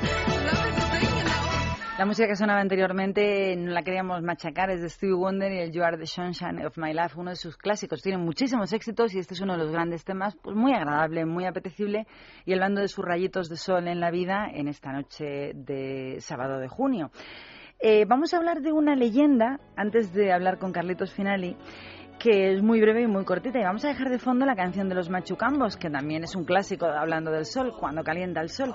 ¿Y por qué la hemos puesto de fondo? Porque nos vamos a Andalucía. Y es que allí es muy común la utilización de una expresión que sería está más perdido que el barco del arroz. Se utiliza en la zona sur de Andalucía. Pues el origen de esta expresión se remonta a una leyenda o en realidad hechos que ocurrieron allí en Andalucía. Dicen que en la década de, los 40 un barco argentino fue enviado a nuestro país, a España, en la posguerra para mitigar la hambruna que tenía el sur de nuestro estado español. Este barco, lógicamente, como dice la leyenda, iba cargadito de arroz. Se llamaba el Alcatraz y nunca llegó a ningún sitio, a ningún puerto andaluz, ni siquiera a ningún puerto español. Comenzaron a circular rumores o leyendas que indicaban que la tripulación habría contraído una enfermedad contagiosa desde Argentina y mortal, que habría hecho que el barco fuera sin rumbo hasta desaparecer. También se especuló en aquel entonces que el barco sufriera las intempestades del mar y se hundiera posteriormente, e incluso hubo quien llegó a afirmar que aquel cargamento de arroz destinado a nuestro país fue robado por los mismos tripulantes y vendieron su cargamento a los extraperlistas para su posterior comercialización en el mercado negro. Lo único cierto y constatado es que aquel ansiado barco cargadito de arroz nunca llegó a ningún puerto de España de manera oficial. De esta leyenda o realidad surgió el famoso refrán andaluz, estás más perdido que el barco del arroz.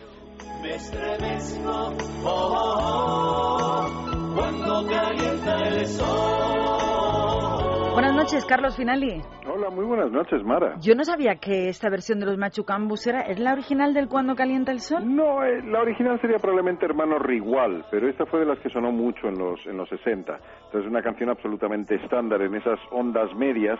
No olvidemos que, que en los 60, hasta la llegada de los 70, las radios emitían en lo que se llamaba onda media, que era pues otra frecuencia. Luego vino la FM, que ya permi permitía el que nos ponía Entonces, la voz muy media- bonita, que nos ponía la voz muy bonita la FM. Acuérdate cómo sonaban de mal las ondas medias. No, es por eso, por eso, y era todo en mono. Pero digamos que, que en la España de la onda media, o en la época de la onda media, cuando calienta el sol era uno de los temas importantes, y la versión de Machucambos era una de las más conocidas.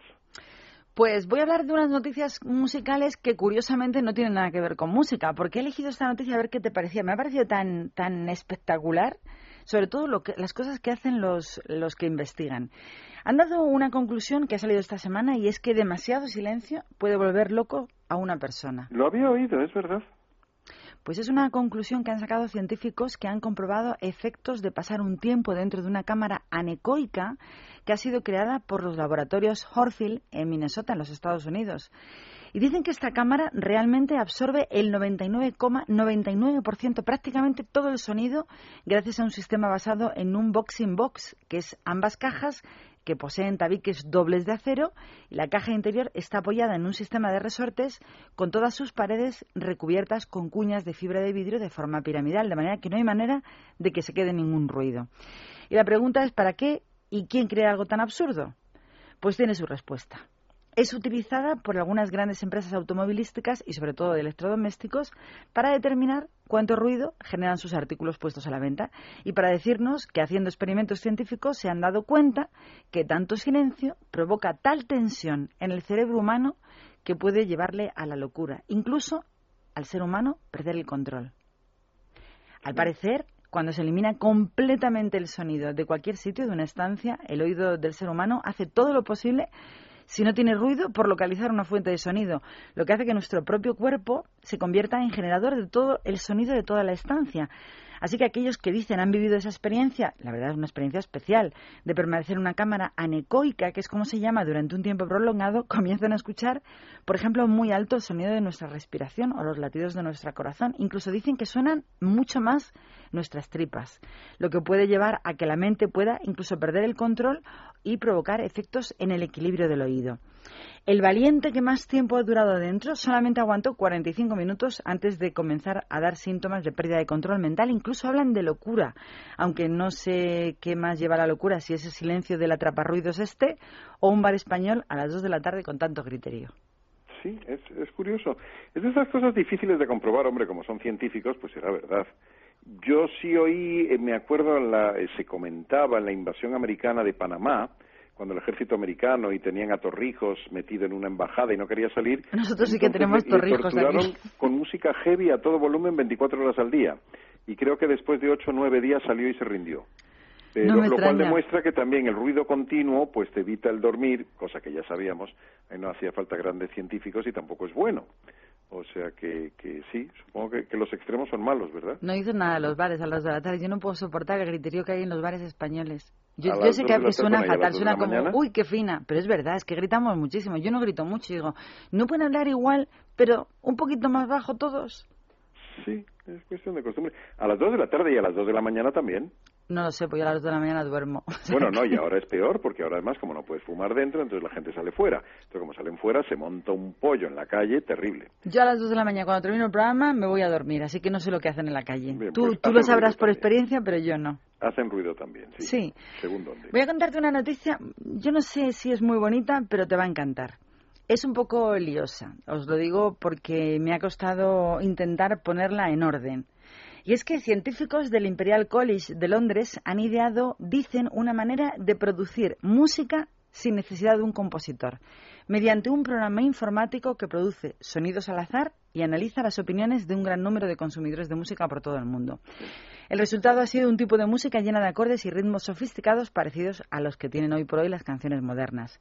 Pero es que este hallazgo dicen que podría ayudar a explicar por qué las tendencias musicales populares evolucionan constantemente y por qué las formas musicales tradicionales, algunas, claro, pueden persistir durante miles de años, según dicen los autores de, este experimento. Lo llaman eh, eh, eh, algo de Darwin. Dicen que tienen eh, que, se propusieron en lo- la reunión de científicos probar la teoría de que los cambios culturales en el lenguaje, en el arte y en la música evolucionaron según la selección natural que hizo Darwin, de una manera similar a cómo evolucionan las especies, los seres vivos. Para ello, simularon una evolución cultural mediante 7.000 usuarios de Internet en un experimento diseñado para responder a varias preguntas. Por ejemplo, le pudieron, les preguntaban, ¿puede existir música sin ser el producto un acto consciente y creativo? Y si es así, ¿cómo sería ese sonido? Total, que el coautor de la investigación y profesor de Biología Evolutiva del Desarrollo en el Imperial College de Londres ha afirmado que se piensa, que ellos creen que la música la crean los artistas a través del tiempo. Por ejemplo, que Juan Sebastián Bach pasó el testigo a Beethoven, que luego se lo pasó a Brahms, que Lennon y McCartney se lo dieron a los hermanos Gallagher, quienes lo pasaron, el secreto de la música, a Chris Martin. Eh, y que por eso todos estos van teniendo éxito y se lo van sucediendo unos a otros. Joder. Más o menos dicen que es un algoritmo informático de un estudio llamado Darwin Tunes, Tunes que contiene 100 bucles musicales, cada uno de 8 segundos de duración. Dios mío. Dice que los oyentes puntuaron estos bucles en lotes de 20 Sí. según una escala de 5 puntos y desde el no lo soporto al me encanta. Y Ese les, era y el... les habrán pagado dinero por hacer eso, además. Bueno, pues Para, hacer el estudio. total, sobre todo porque ellos dicen que con esto van a encontrar el éxito perfecto. Sí, Pues es, eso es lo te- que se llama las influencias. De no, pues yo tenía influencias, pues a mí de pequeño me gustaba. Entonces esas son las puñeteras influencias de toda la vida, que sin estudios del Imperial College de Londres se decía que Oasis, no, no, a mí me encantaban los Beatles y me gustaba Burt Bacharach. Entonces sin hacer tantos ritmos ni tantas cosas, la gente lo reconoce. Y bueno, pero hay 20.000 de esas influencias, porque unos tienen influencias de Beatles, otros tienen 18 influencias. Esto le llaman bucles. Yo digo, Los bucles los del pelo. Queda, queda mucho más científico llamándolo bucle. Darwin Tunes.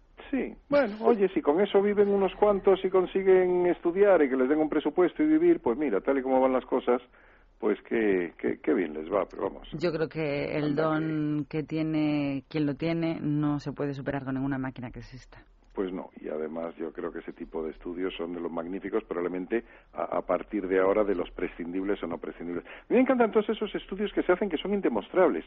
¿Te has dado cuenta en estas cosas estadísticas? No me quiero meter con los estadísticos, pero cada vez que hay forma de demostrarlo, por ejemplo en una votación, y no hay muchas más formas de demostrar las estadísticas que en votaciones, la mitad de las veces no aciertan. Pero luego te hacen informes como, ¿cuál es la frecuencia amatoria de las parejas entre los 40 y los 45 años? Pues una vez cada 12 días y media. Bueno, ¿y eso cómo demuestra si es cada 12 días y medio, cada 8, cada 16? O sea, gastan, están meses, que- hacen chorradas, cuentan una opinión, y como no es demostrable, Hay pues estadísticas que claman al cielo. Y tú has dicho una de ellas. Cuando hablan de asuntos privados, digo, pero si es que nadie te va a contar su asunto privado. Pero primero no te lo cuentan. Segundo, ¿qué tendrá que ver aunque hayas preguntado 16?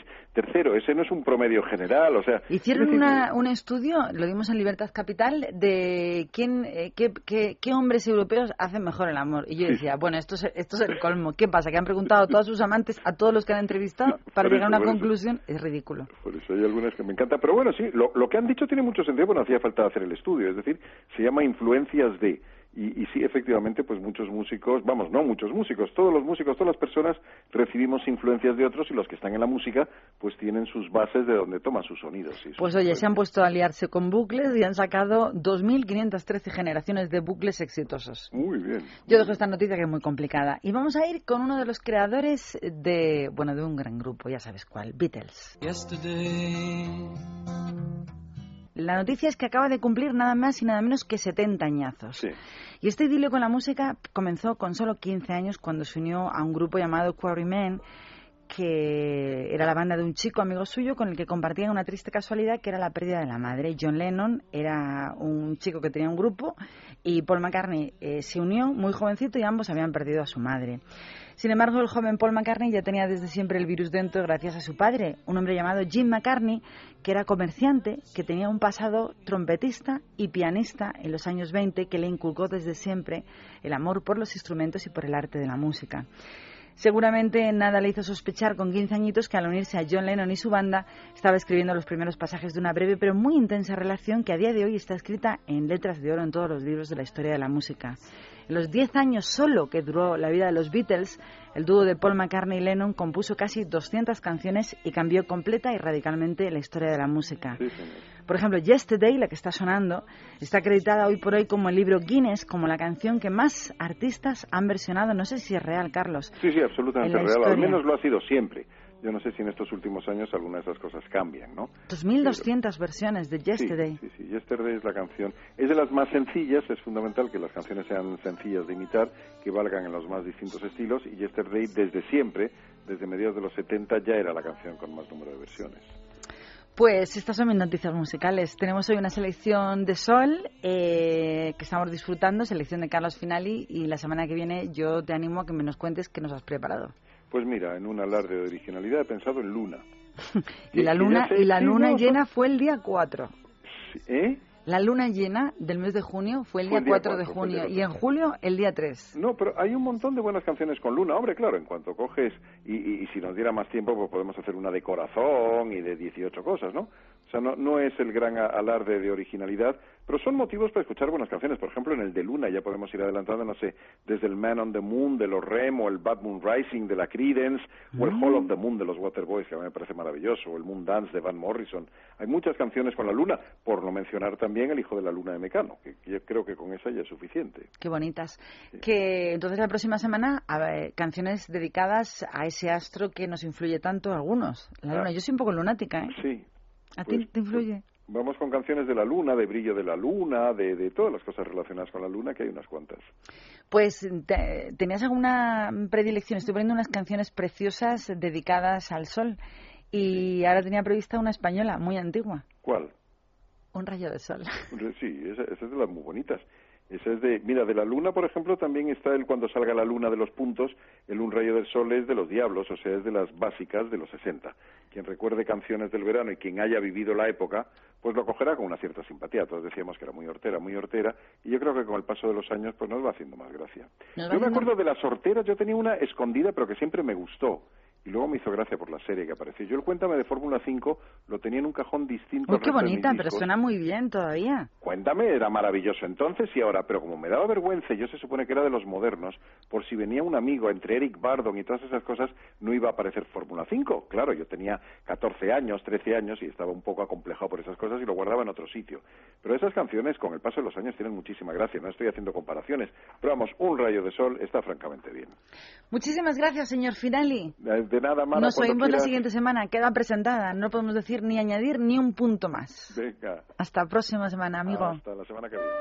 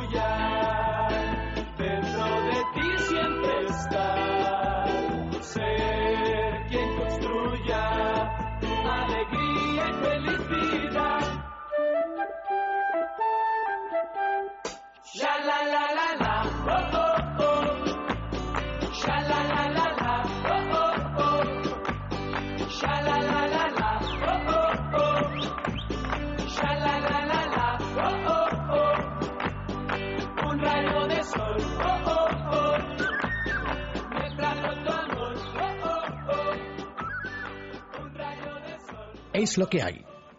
Con Mara Colás.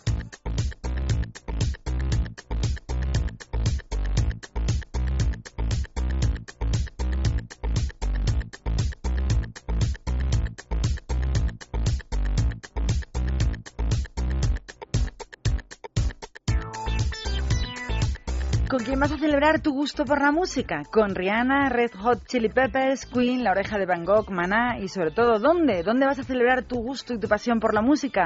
Pues celébralo en el Corte Inglés. Completa tu colección de música con un 21% de descuento en toda tu música. Suena bien, ¿verdad? Hasta mañana, domingo, día 24 de junio, combina como quieras dos o más CDs, DVDs musicales y vinilos de todos tus cantantes y grupos preferidos o favoritos y te los llevas a tu casa con un 21% de descuento.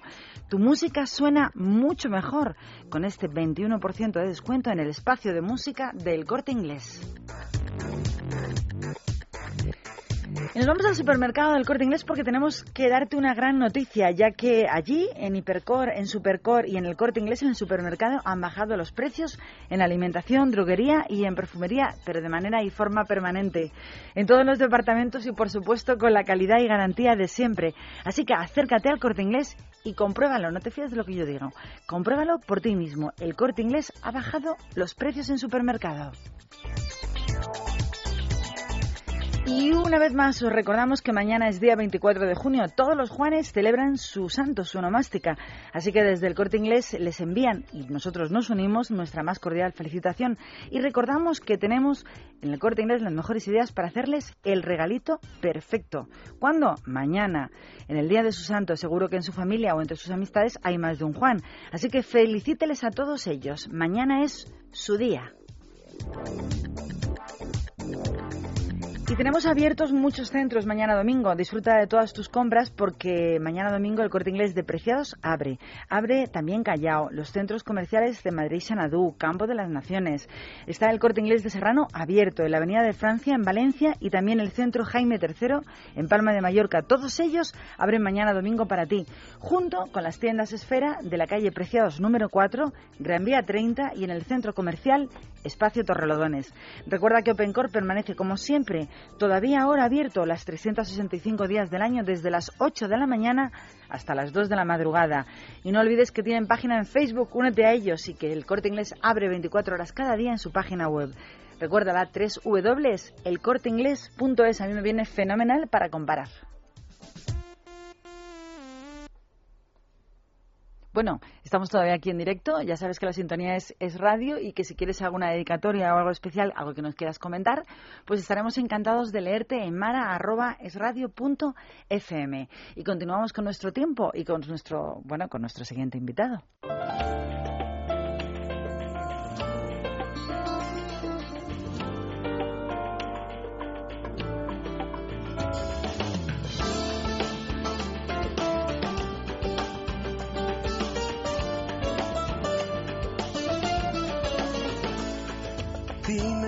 Que es mentira lo que hablan, que te ven de madrugada, deambulando por ahí.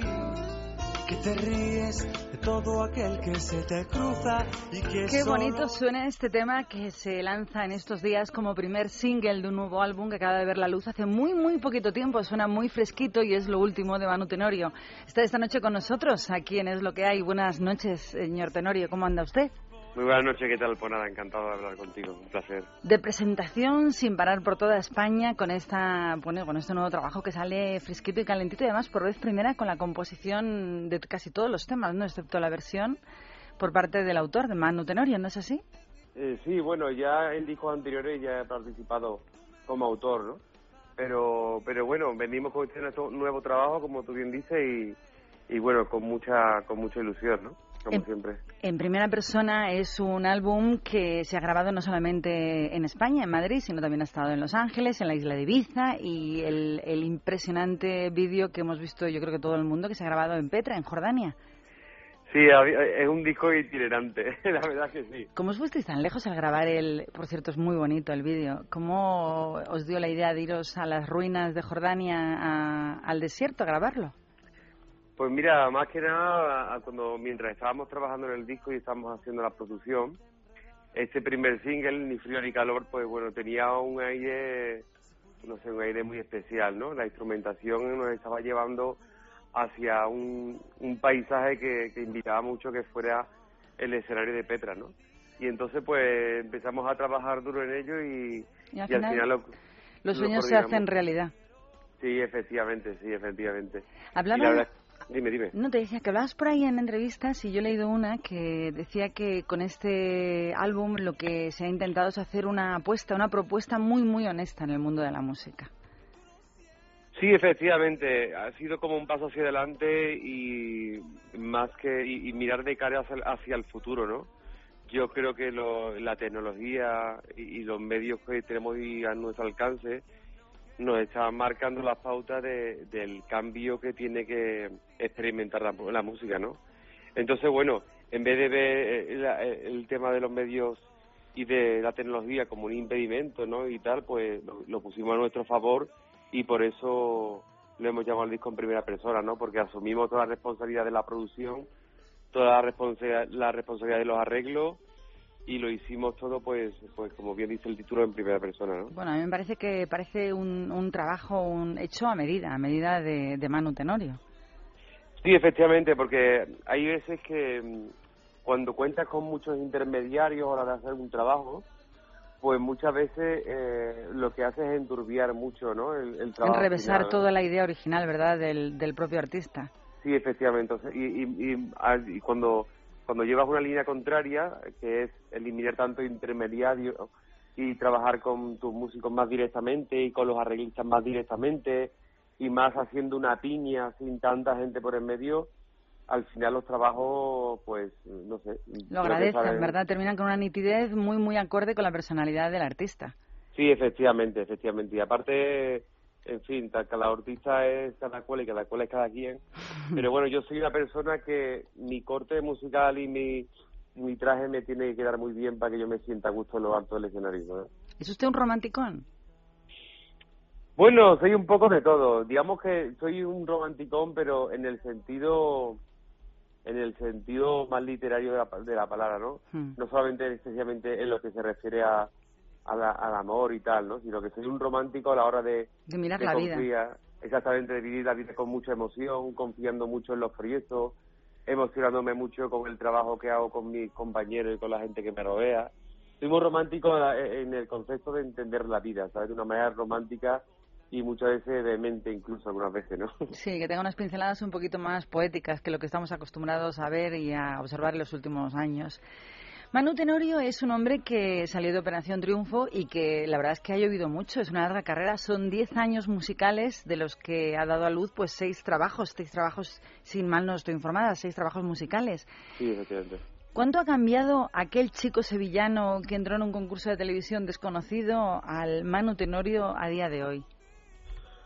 Pues bueno, yo he, he intentado crecer mm, disfrutando, disfrutando de lo que hago, disfrutando de la gente también con la que trabajo y también, digamos, adaptándome mucho a, a esa vida que, que, bueno, que muchas veces del escaparate se ve maravillosa, pero, Hmm. pero bueno, después entre bastidores Es duro, ¿eh? eh, cuando se apagan los focos, después hay muchos entresijos que la gente no ve y que mm, a lo mejor la parte menos amable de, de este negocio, de este trabajo. Pero bueno, yo intento, en el fondo tengo, me veo obligado a ser, a ser fiel a mi, a, a los dictados de mi corazón porque porque si, si lo imposto no soy feliz. Está Entonces fenomenal. digo, Qué bonito lo que acaba de decir. Claro, sí que es verdad, ¿sabes? Porque digo, mira, si al final podría ser las cosas que a lo mejor se, unas cosas diferentes, ¿no? Pero si no, si, si me obligan y yo no lo siento de verdad, por más que pueda ganar o por más que pueda tener otro tipo de éxitos, no va a ser el que yo quiero, ¿sabes? O sea, que uno de los eh, consejos que daríamos hoy es que hay que ser feliz con uno mismo y con lo que uno hace. A pesar de todos los condicionantes externos, tenemos que vivir con lo que nosotros queremos hacer. Sí, efectivamente, y aparte, ahí en el Twitter tengo puesto un, un- una frase que digo, bueno, si no vamos a donde el corazón no, nos lleva, ¿a, a dónde vamos ahí si no? Ay, amigo, esa frase fue la que a mí me descubrió a Manu Tenorio en el Twitter, que yo le contesté, pues como donde el corazón me lleve de Susana Tamaro, que era un libro que a mí me impactó muchísimo, de una abuela que escribía a su nieta diciendo, haz caso siempre a tu corazón y vete donde él te dirija. que curiosamente yo lo, lo, tenía ese yo leí ese libro lo, lo tengo de hecho me lo recomendó mi mujer y aparte tiene un montón de ediciones ya hechas y Sí, tal ¿no? es un clásico. sí es un clásico es un clásico y casualmente supongo que se me quedaría en esa memoria subliminal que tenemos y un día se me ocurrió ponerlo pero no lo hice premeditadamente pensando en el Claro libro que no, es que aparte te podemos tener Mm. muchos pensamientos paralelos sin que nadie nos lo haya Claro. contado antes. y después muchas maneras diferentes de decir lo mismo no Efectivamente. ¿Verdad? Señor Tenorio, usted al final no ha venido aquí con la guitarrita como no prometió, pero Bueno, pero- insinuó. Yo, pero- yo me ilusioné y dije, vamos a darle con la guitarra en el estudio cantando y al final, bueno, no, gracias por estar con nosotros. bueno no ha no he sido- ido en esta ocasión Bueno, bueno, por supuesto. ¿Me Porque además hay Mucha- que decir que no para. Está aquí, allá, en las islas de promoción. Empezó en Sevilla en un precioso concierto y además creo que va a estar todo el verano tocando en nuestro país. Sí, vamos a estar eh, co- coordinando toda la promoción, que vamos a estar continuamente en promoción, las actuaciones y los conciertos, que como sabes, a través de la web y del Twitter, pues lo iremos viendo, ¿no? Pero bueno, que te debo una, ¿eh? Que no, que lo apunto y tú tranquila que tarde o temprano seguramente estaré contigo, tarde o temprano. Tengo dos, ahí. dos deudas. Una de Pablo Alborán, que me dijo bien con la guitarra y no ha venido con la guitarra después de la entrevista tan graciosa que le hicimos. Y bueno, y Manu Tenorio, que también te perdonamos porque estás en pleno lanzamiento de promoción del nuevo trabajo y además sin parar. Después de España, además, creo que vas a pegar el salto y vas a intentar moverte y hacer cosas para presentar este nuevo disco por toda la América Latina, ¿no? Sí, efectivamente, tenemos mucha ganas y mucha ilusión de, de, de volver a Latinoamérica porque, porque bueno, aparte que ya, ya a tenor de cómo está por aquí el percal, pues ya la verdad que mejor. que da El percal está horrible, ¿eh? Sí, está la, la, la prima esa de Riego no tiene frito aquí a todo el mundo. La prima, la prima se ha vuelto una enemiga La madre que frontal para- sí, sí, sí. de los españoles. Sí, sí, pero bueno, también nos está, también la circunstancia nos está recordando, creo yo, que que muchos de, de nuestros antepasados y muchas generaciones anteriores a nosotros eran inmigrantes y salieron fuera. Y yo creo que por un momento se nos olvidó y creo que tenemos que volver a recordar de que cada cierto tiempo tenemos que ir a descubrir eh, lo que hay fuera y a movernos en otros en otros ámbitos para Si me lo permites, Manu, algo muy importante. Estamos acostumbrados siempre a depender de los demás y a quejarnos mucho. Los españoles somos un pueblo que se queja muchísimo. Y lo que has dicho antes con tu trabajo tiene, tiene que ver mucho con lo que voy a decir ahora. En lugar de quejarnos tanto de lo que viene del exterior, si cada uno nos empleamos a fondo en hacer y desarrollar lo que tenemos como cometido en la vida, yo creo que todo esto puede ir mejorando poco a poco, pero eso sí, dejando de quejarnos y poniendo cada uno el granito de arena que nos corresponde. Hombre, yo creo que sencillamente a tenor de los tiempos, los tiempos nos están diciendo que, Que hay que que moverse. no, que efectivamente lo que tú has dicho, que nos tenemos que dejar de quejar de tanta tontería y que tenemos que preocuparnos de trabajar y no de lo que vamos a ganar. Porque porque es así, ¿no? Porque si como te pongas a trabajar pensando lo que ganabas hace cuatro, cinco, diez años, te vas a volver loco, ¿sabes? Y realmente al final, lo que cuando uno está sano y está disfrutando, es también cuando está trabajando, se siente útil, se siente que está funcionando y se siente activo, ¿no? Y eso yo creo que es la prioridad. Por lo menos a mí es lo que me satisface, realmente. Qué bonito. Mira lo que está sonando, Manu. vivir, por qué luchar. Siempre hay Es el último tema, el último, la última canción que ellos han elegido para cerrar este álbum que acaba de ver la luz en el mercado de España de Manu Tenorio. ¿Cómo elegiste en La vida sigue igual? Pues porque por algún motivo eh, esa canción me, me- esa- es una pedazo de canción. Es un temazo. supuesto. Es un temazo. Y realmente después la historia de la canción era muy curiosa, ¿no? Es una de las pocas que compuso en una iglesia en su carrera. Es verdad. Y curiosamente, pues la compuso cuando estaba en el hospital y veía que, por un lado, la vida se abría camino y por, otra, por otro lado, pues la vida también tocaba su fin en otros casos, ¿no? Sí, en ese caso él cambió su, su vida como portero futbolista y se convirtió en un artista de éxito, precisamente por aquella lesión que le llevó al hospital. Y es verdad que es una bonita versión que yo no había escuchado nunca eh, por un artista conocido en nuestro país y es un acierto, yo creo, además. Bueno, es mi gusto, eh, cada uno tiene el gusto que tiene, pero a mí me parece un acierto haberla elegido como una versión bonita para cerrar este nuevo trabajo de Manu Tenorio. ¿Estás contento con lo que está ocurriendo con el lanzamiento? Yo te veo por todos los sitios. Sí, bueno, yo estoy contento porque... Te están tratando fenomenal. Sí, me están tratando muy muy bien y yo y yo estoy muy satisfecho, ¿no?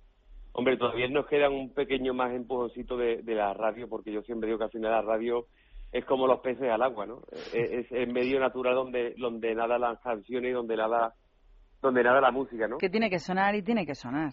Si no, no hay manera. ¿no? Claro. Pero bueno, yo no me fío en lo que no tengo, sino en lo que tengo, ¿sabes? Y lo que tengo es un buen disco que suena muy bien, que gracias a Dios lo que es unánime, ¿no? La opinión unánime es que a todo el mundo le está gustando mucho la metodología de cómo lo he hecho y, cómo suena y, y los matices, los detalles y las letras y las canciones y eso para mí ya es empezar con muy buen pie, ¿no? A mí me parece Entonces- un milagro eh, conseguir entrando en un concurso de televisión, claro, te lo habrán dicho 587.000 veces, pero para mí es, me parece maravilloso entrar en un concurso de televisión, salir y de pronto tener una carrera completa que además no se acaba ni tiene ningún viso de acabar. Eh, ¿Alguna vez imaginaste que ibas a dedicarte plenamente al mundo de la música en aquel momento? Eh, la vida del artista es una vida que las emociones están a flor de piel, pero las emociones no siempre son ex- exclusivamente positivas. ¿sabes? También hay momentos en los que uno se ve frente a un abismo y momentos en los que dice, bueno, pero ¿dónde, ¿hacia dónde estoy dirigiendo mi vida? En fin, que te da muchas veces en bajones, ¿no? Claro. Y yo la verdad es que, bueno, durante muchísimos años, años estuve cantando en bodas, en bautizos, en comuniones, con mi grupo y tal, y no sabía Pues yo eso punto- roda muchísimo a los artistas, Claro. ¿eh? Eso les da un rodaje inigualable. Claro, claro, claro. Y, y bueno, la verdad es que al final me di cuenta de que estuve muchísimos años luchando y al final lo que me ocurrió y lo que me sucedió, digamos que de alguna manera fue un premio a la constancia, al tesón y al esfuerzo que al fin y al cabo no deja de ser los los cimientos y, y los ingredientes de cualquier tipo de éxito, ¿no? En el campo que sea. Pero es verdad que la vida del artista no es llegar y que te conozcan. Ahí empieza lo más duro, que es continuar en carretera, luchar, componer, volver a ir a escenarios. Como yo le decía a, un- a mi gente nuestra, conocemos a muchos artistas, yo decía, no creas que se teletransportan, ¿eh? que se pegan unas palizas de carretera, de ensayos, de previos, que no es llegar, salir ahí, cantar unas canciones y pasárselo bien, es que es muy duro. Claro, y aparte es que mm, cuando de- debajo del escenario, ¿sabes? Hay dos mundos muy diferentes. Uno, el que está detrás de las bambalinas y otro, el que hay delante de las bambalinas, ¿sabes? Uno, uno es la- la- lo que está detrás del escenario y otro lo que se ve en, desde abajo, ¿no? El oropel, Entonces, que no es lo mismo que cuando estás arriba. Exactamente. Realmente cuando cuando la gente te ve arriba con las luces y tal y con ese montaje, yo, ostras, tío, pero es que vaya como te lo montas y tal. Y digo, sí, pero es que tú sabes lo que yo he tenido que luchar para que al final se me, me monte en todo esto, tío. Claro. Eso- ¿Sabes lo que te digo? el proceso es lo que se fin. pierde, lo que hay que, lo que hay que luchar para que alguien confíe en ti de esa manera. Claro, ¿no? Y al final el- la cantidad de trabajo que hay detrás.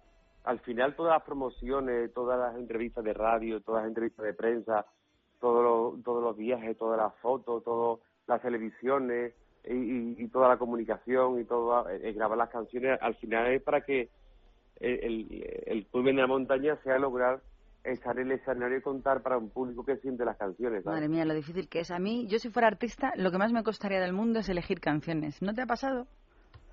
Saber Sí, qué canciones sí, qué canciones no, cuáles pegarán más, cuáles son más bonitas, cuáles... qué difícil es elegir canciones. Sí, es muy complicado, es muy complicado y muy azaroso. Y aparte, muchas veces tienes que, eh, o sea, te pones a componer y a lo mejor compones 25, 30 canciones para un disco y tú dices, ostras, ¿ahora ¿cuál elijo para hacer el disco, tío? Si, si hay algunas que me gustan, ¿sabes? Y la- también la veo... Y a comparar veo con todos los amigos y conocidos, a que ellos deciden. ¿A que sí? Sí, sí, sí. sí. Bueno, señor Tenorio, pues tenía muchas ganas de hablar con usted eh, para hablar de este trabajo último en primera persona y, como no, de ese tema que ya empieza a sonar, ya empieza a tener soniquete, ya empieza a sonar por todos los sitios, este ni frío ni calor que está sonando de fondo. Así que le deseamos muchísima suerte, mucho éxito este próximo verano con todas las actuaciones y una deuda pendiente con la guitarra en los estudios de Es Radio. Queda establecida entre tú y yo. Hecho. Nos vemos por el Twitter, amigo. Muchísima suerte. un fuerte abrazo y un besito enorme. Hasta siempre. Gracias. Que suene su música. Dime que no otorgas cuando callas y me agachas la mirada sin saber qué decir. Por eso dime, mirándome a la cara, que tú no me ocultas nada de lo que puedan decir. Vamos a hablar del mundo de los famosos a estas horas de la noche y es que la eterna, una mujer que me encanta, la que podríamos conocer como la eterna Annie Hall, ha decidido volverse a poner delante del teclado de su ordenador y es que el pasado año la actriz Diane Keaton, que es a quien me refiero, nos sorprendió a todos publicando sus esperadas memorias. El año próximo promete que lo va a volver a hacer con un nuevo libro sobre la belleza, la vejez y el hecho de ser mujer. Y la verdad es que esta mujer es tan inteligente que promete. Esta intérprete californiana ya hoy cuenta con 66 años, sigue estupenda. Lanzará el que seguramente se va a convertir en un nuevo éxito de ventas en el otoño del año 2013, según ha informado en un comunicado de la editorial norteamericana Random House. A pesar de que este nuevo libro todavía no tiene ningún título, la ganadora de un Oscar ha querido adelantar su contenido. Y ha dicho que todos estamos, todos toditos, obsesionados con la belleza, independientemente de quién seamos. Y también ella opina que la mayoría de las mujeres están un poco o muy decepcionadas con lo que ven en el espejo. Y puso Diane Keaton, yo soy de esas, y este libro es mi forma de preguntar a mí y al resto por qué. Así que esperaremos el nuevo libro de Diane Keaton, esta mujer estupenda, para el próximo año. Dejamos una mujer estupenda y vamos a hablar de otra que a mí me parece eh, que publicar estas cosas como noticia te hacen parecer una completa idiota. Y eso es lo que debe ser en la vida real Kate Moss. Lo siento porque si, por, por si alguno pues os encanta Kate Moss y os sentís un poco ofendido, pero hay tanta diferencia entre unas actrices o modelos y otras que es abismal. Kate, Kate Moss, que es de la que vamos a contar, tiene uno de los vestidores más envidiados.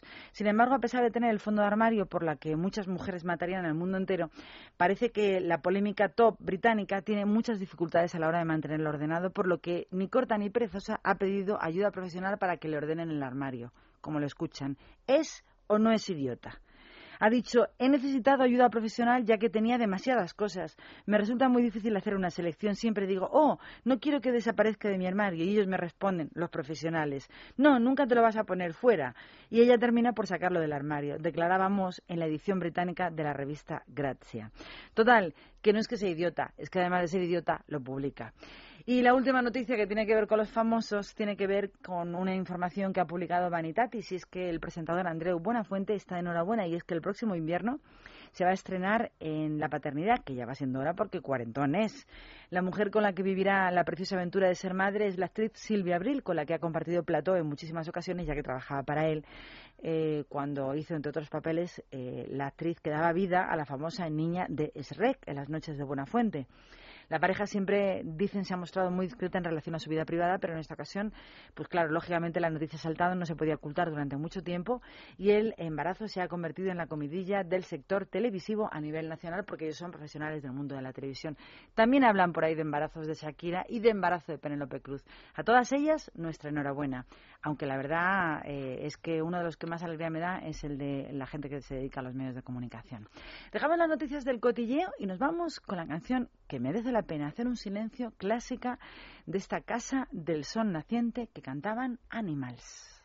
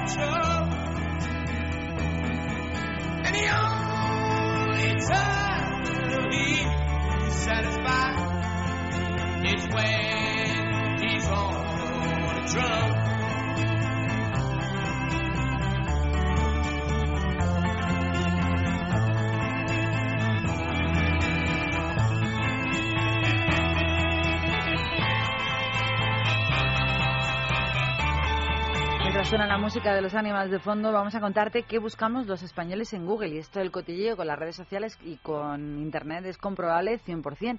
Así que cumpliendo con la reciente tradición, Google España ha hecho públicos el pasado martes todos los registros de las búsquedas españolas más repetidas por todos los internautas en los últimos 30 días, considerando que serán los asuntos claves de interés de cara a los meses estivales. Pero yo creo que se han equivocado de lado a lado. Según la compañía, para realizar las búsquedas favoritas han utilizado la herramienta Google Insight for Search y después han seleccionado las cinco palabras más buscadas de varias categorías. Películas, destinos turísticos, series de tele, los famosos más buscados en Google, los canales de Twitter más seguidos y los vídeos de música de YouTube más vistos de la última semana. Además, en Google España han confeccionado pues diferentes listas, como la de las cinco palabras en general que más crecimiento han tenido en, estos, en los últimos 30 días a partir del momento en que hacen el estudio. Bueno, pues vamos a ver los resultados, porque según lo que se han publicado en esta última semana, las palabras con mayor crecimiento en los últimos 30 días desde que lo hicieron fueron Donna Summer, Roland Garros y en crecimiento Eurocopa 2012. Las películas más buscadas han sido American Pie, Star Wars. Los destinos turísticos más buscados por los españoles son Cádiz y Almería. Las series de televisión más buscadas, qué decepcionante. Gran Hermano 12 más 1 y los famosos más buscados en Google Noticias son Jennifer López, Miley Cyrus y por último las cuentas que buscamos los españoles en Twitter, que andamos siempre todos buscando para ver lo que ponen, son Twitter Gran Hermano, madre mía, y Twitter Sergio Ramos. El nivel, como podéis comprobar, sigue siendo el mismo de siempre. Aquí la cosa no mejora. Vamos a hablar del sufrimiento que tiene el planeta soportando el peso de los humanos.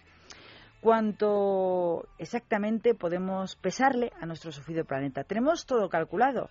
Han sido investigadores del London School de Higiene y Tropical Medicina, o sea, eh, dicho en español, la Escuela de Londres de Higiene y Medicina Tropical en el Reino Unido, quienes por primera vez en la historia han calculado el peso total de toda la población mundial y han determinado que la pobre Tierra sostiene unos 287 millones de toneladas de carne de humanidad y que el peso medio de los adultos, dicen, de media es 62 kilos, eh, que ya quisiéramos algunos occidentales. Los datos de estos resultados que publica la revista, la revista ahora Public Health, Salud Pública BMC, evidencian diferencias muy notables de peso según las regiones, de modo que mientras que en Asia el peso medio de los habitantes es de 57,7 kilos, en Europa la media está en 70,2, pero en América del Norte se dispara y asciende hasta los 80,7 kilos de media. A mí lo que me gustaría saber cuál es la media de África, que en asuntos de alimentación el mundo anda muy, muy mal repartido. De hecho, este informe que acaban de publicar alerta que si el sobrepeso que registran países como los Estados Unidos a día de hoy se extendiera al resto de todos los demás países, sería como añadirle y sumarle a la pobre Tierra, al globo terráqueo, mil millones de personas más al planeta. Así que esta es la noticia curiosa sobre estos 287 millones de toneladas de carne de humanidad que soporta nuestro planeta Tierra. Ahora la música nos viene también relacionada con el mundo del sol. Este Sunny Afternoon cantan Kings.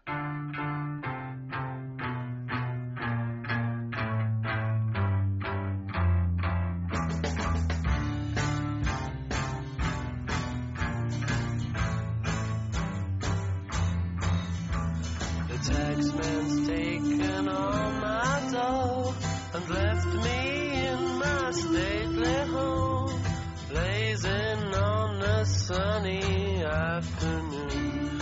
And I can't sail my yacht. He's taken everything I got. All I've got's this sunny afternoon. Save me, save me,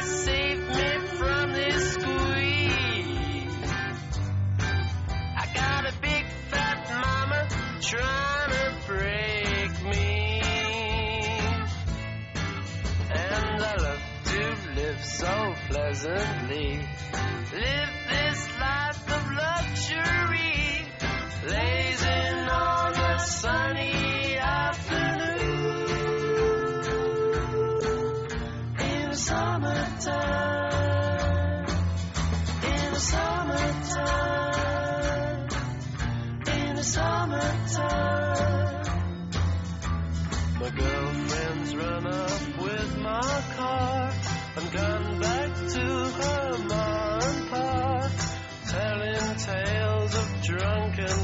and cruelty. Now I'm sitting here, sipping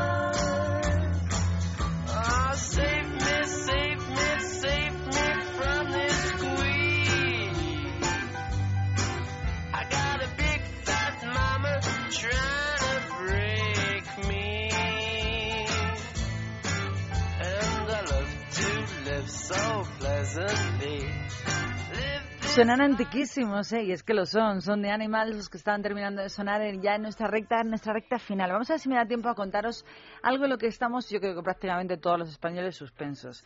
Y es que todos parece que somos muy modernos y estamos muy actualizados y nos encanta ir a comer a los japoneses. Nos gusta ir al Japo. Pero ¿realmente estamos preparados para ello? ¿Conocemos las costumbres? Voy más allá. ¿Soportaríamos cualquier español una reunión de negocios compartiendo comida con japoneses de verdad? Vamos a hacer un repasito por nuestros pecados nacionales mal vistos si nos sentásemos en una mesa nipona. El arroz en Japón, así como en el resto de Asia, fue y sigue siendo un elemento, yo diría el elemento imprescindible de cualquier menú japonés. Y en España lo hacemos todo fatal. Queda rarísimo, por ejemplo, sazonar el arroz. Al arroz eh, oriental no se le añade ni salsa de soja, ni sal, ni nada. Se considera de muy mala educación echar caldito sobrante de otro plato al arroz, algo que no se debería hacer y que se hace casi siempre. Así que si quieres ser educado, resístete a manipular de ninguna manera el arroz ni añadirle nada. Nunca, nunca, nunca tenemos que pinchar el arroz con los palillos y dejarlos ahí puestos en vertical como clavados. ¿Por qué? Porque es una ofensa, ya que esto solo se hace cuando se realizan ofrendas a los muertos, por lo que la visión de un par de palillos clavados en un bol lleno de arroz blanco provoca muchísimo rechazo a los japoneses. Los comensales tampoco deben pasarse la comida entre sí de palillo a palillo, ya que este ademán feo forma parte de un ritual funerario japonés, ya que tras la incineración del cadáver la familia procede a recoger los pequeños huesos que quedan entre dos personas con palillos, se lo pasa uno cada otro para ir colocándolos en la urna que se va a depositar posteriormente en la tumba. Así que nada de pasarse comida de palillo a palillo. En el paso intermedio, si tienes que pasar comida, tiene que haber un plato obligatoriamente. Como aquí en España, por mucho que lo hagamos, tampoco eh, es de buena educación comerse la comida directamente de la fuente central. Es decir, no hay que comer de la bandeja del centro. Siempre es mejor que nos la pongamos primero en nuestro plato personal y de ahí para adentro. Tampoco, aunque sea comida española, es bonito servirse ni comer desde el plato central. Cada uno a su platito, que es mucho más sano y más higiénico.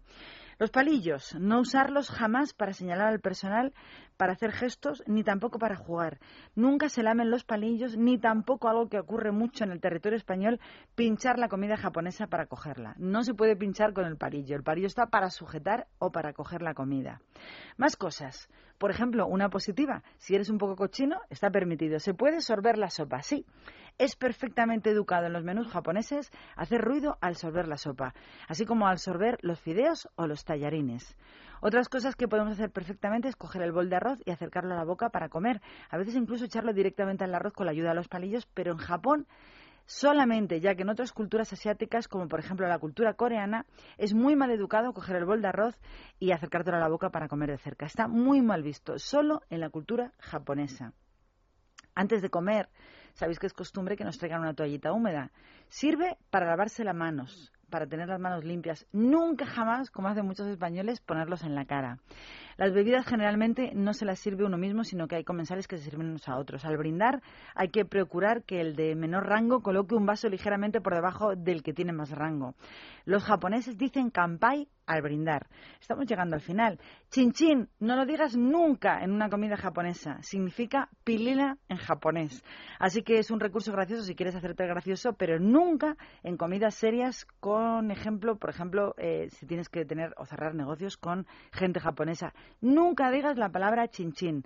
Está muy mal visto sonarse en la nariz en cualquier sitio en general. Cuando haya que hacerlo, hay que ser muy discreto e irse donde nadie nos vea con el mínimo ruido. Y sobre todo, al final, disfrutar de la comida con un sonoro itadakimasu, que es un equivalente a nuestro que aproveche antes de empezar, y agradecer la comida al terminar con un gochiso sama, que significa estaba muy rico.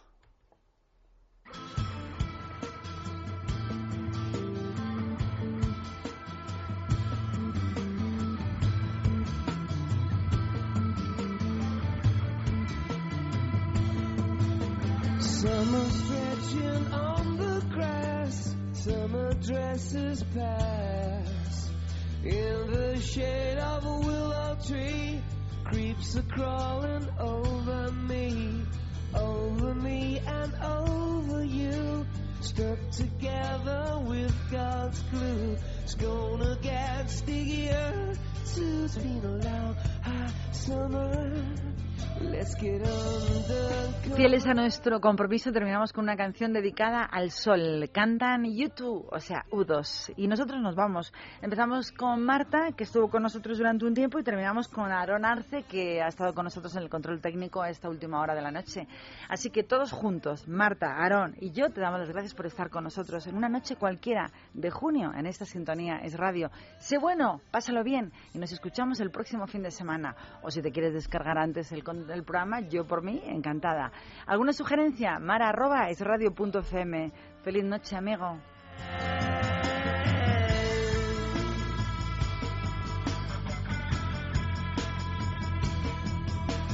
There's an insect in your ear. If you scratch it, won't disappear. It's gonna itch and burn and see what the scratching brings? Waves that leave me out of reach, breaking on your back like a beach. Will we ever live in peace? 'Cause those that can't do often have to. And those that can't do often have to preach to the ones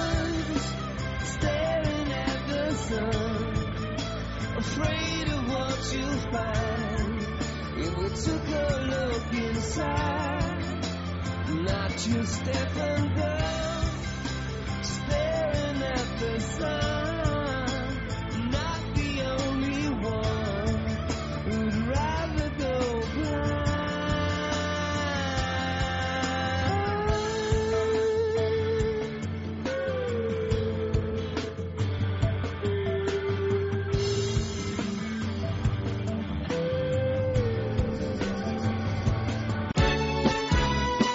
Es lo que hay. Con Mara Colás.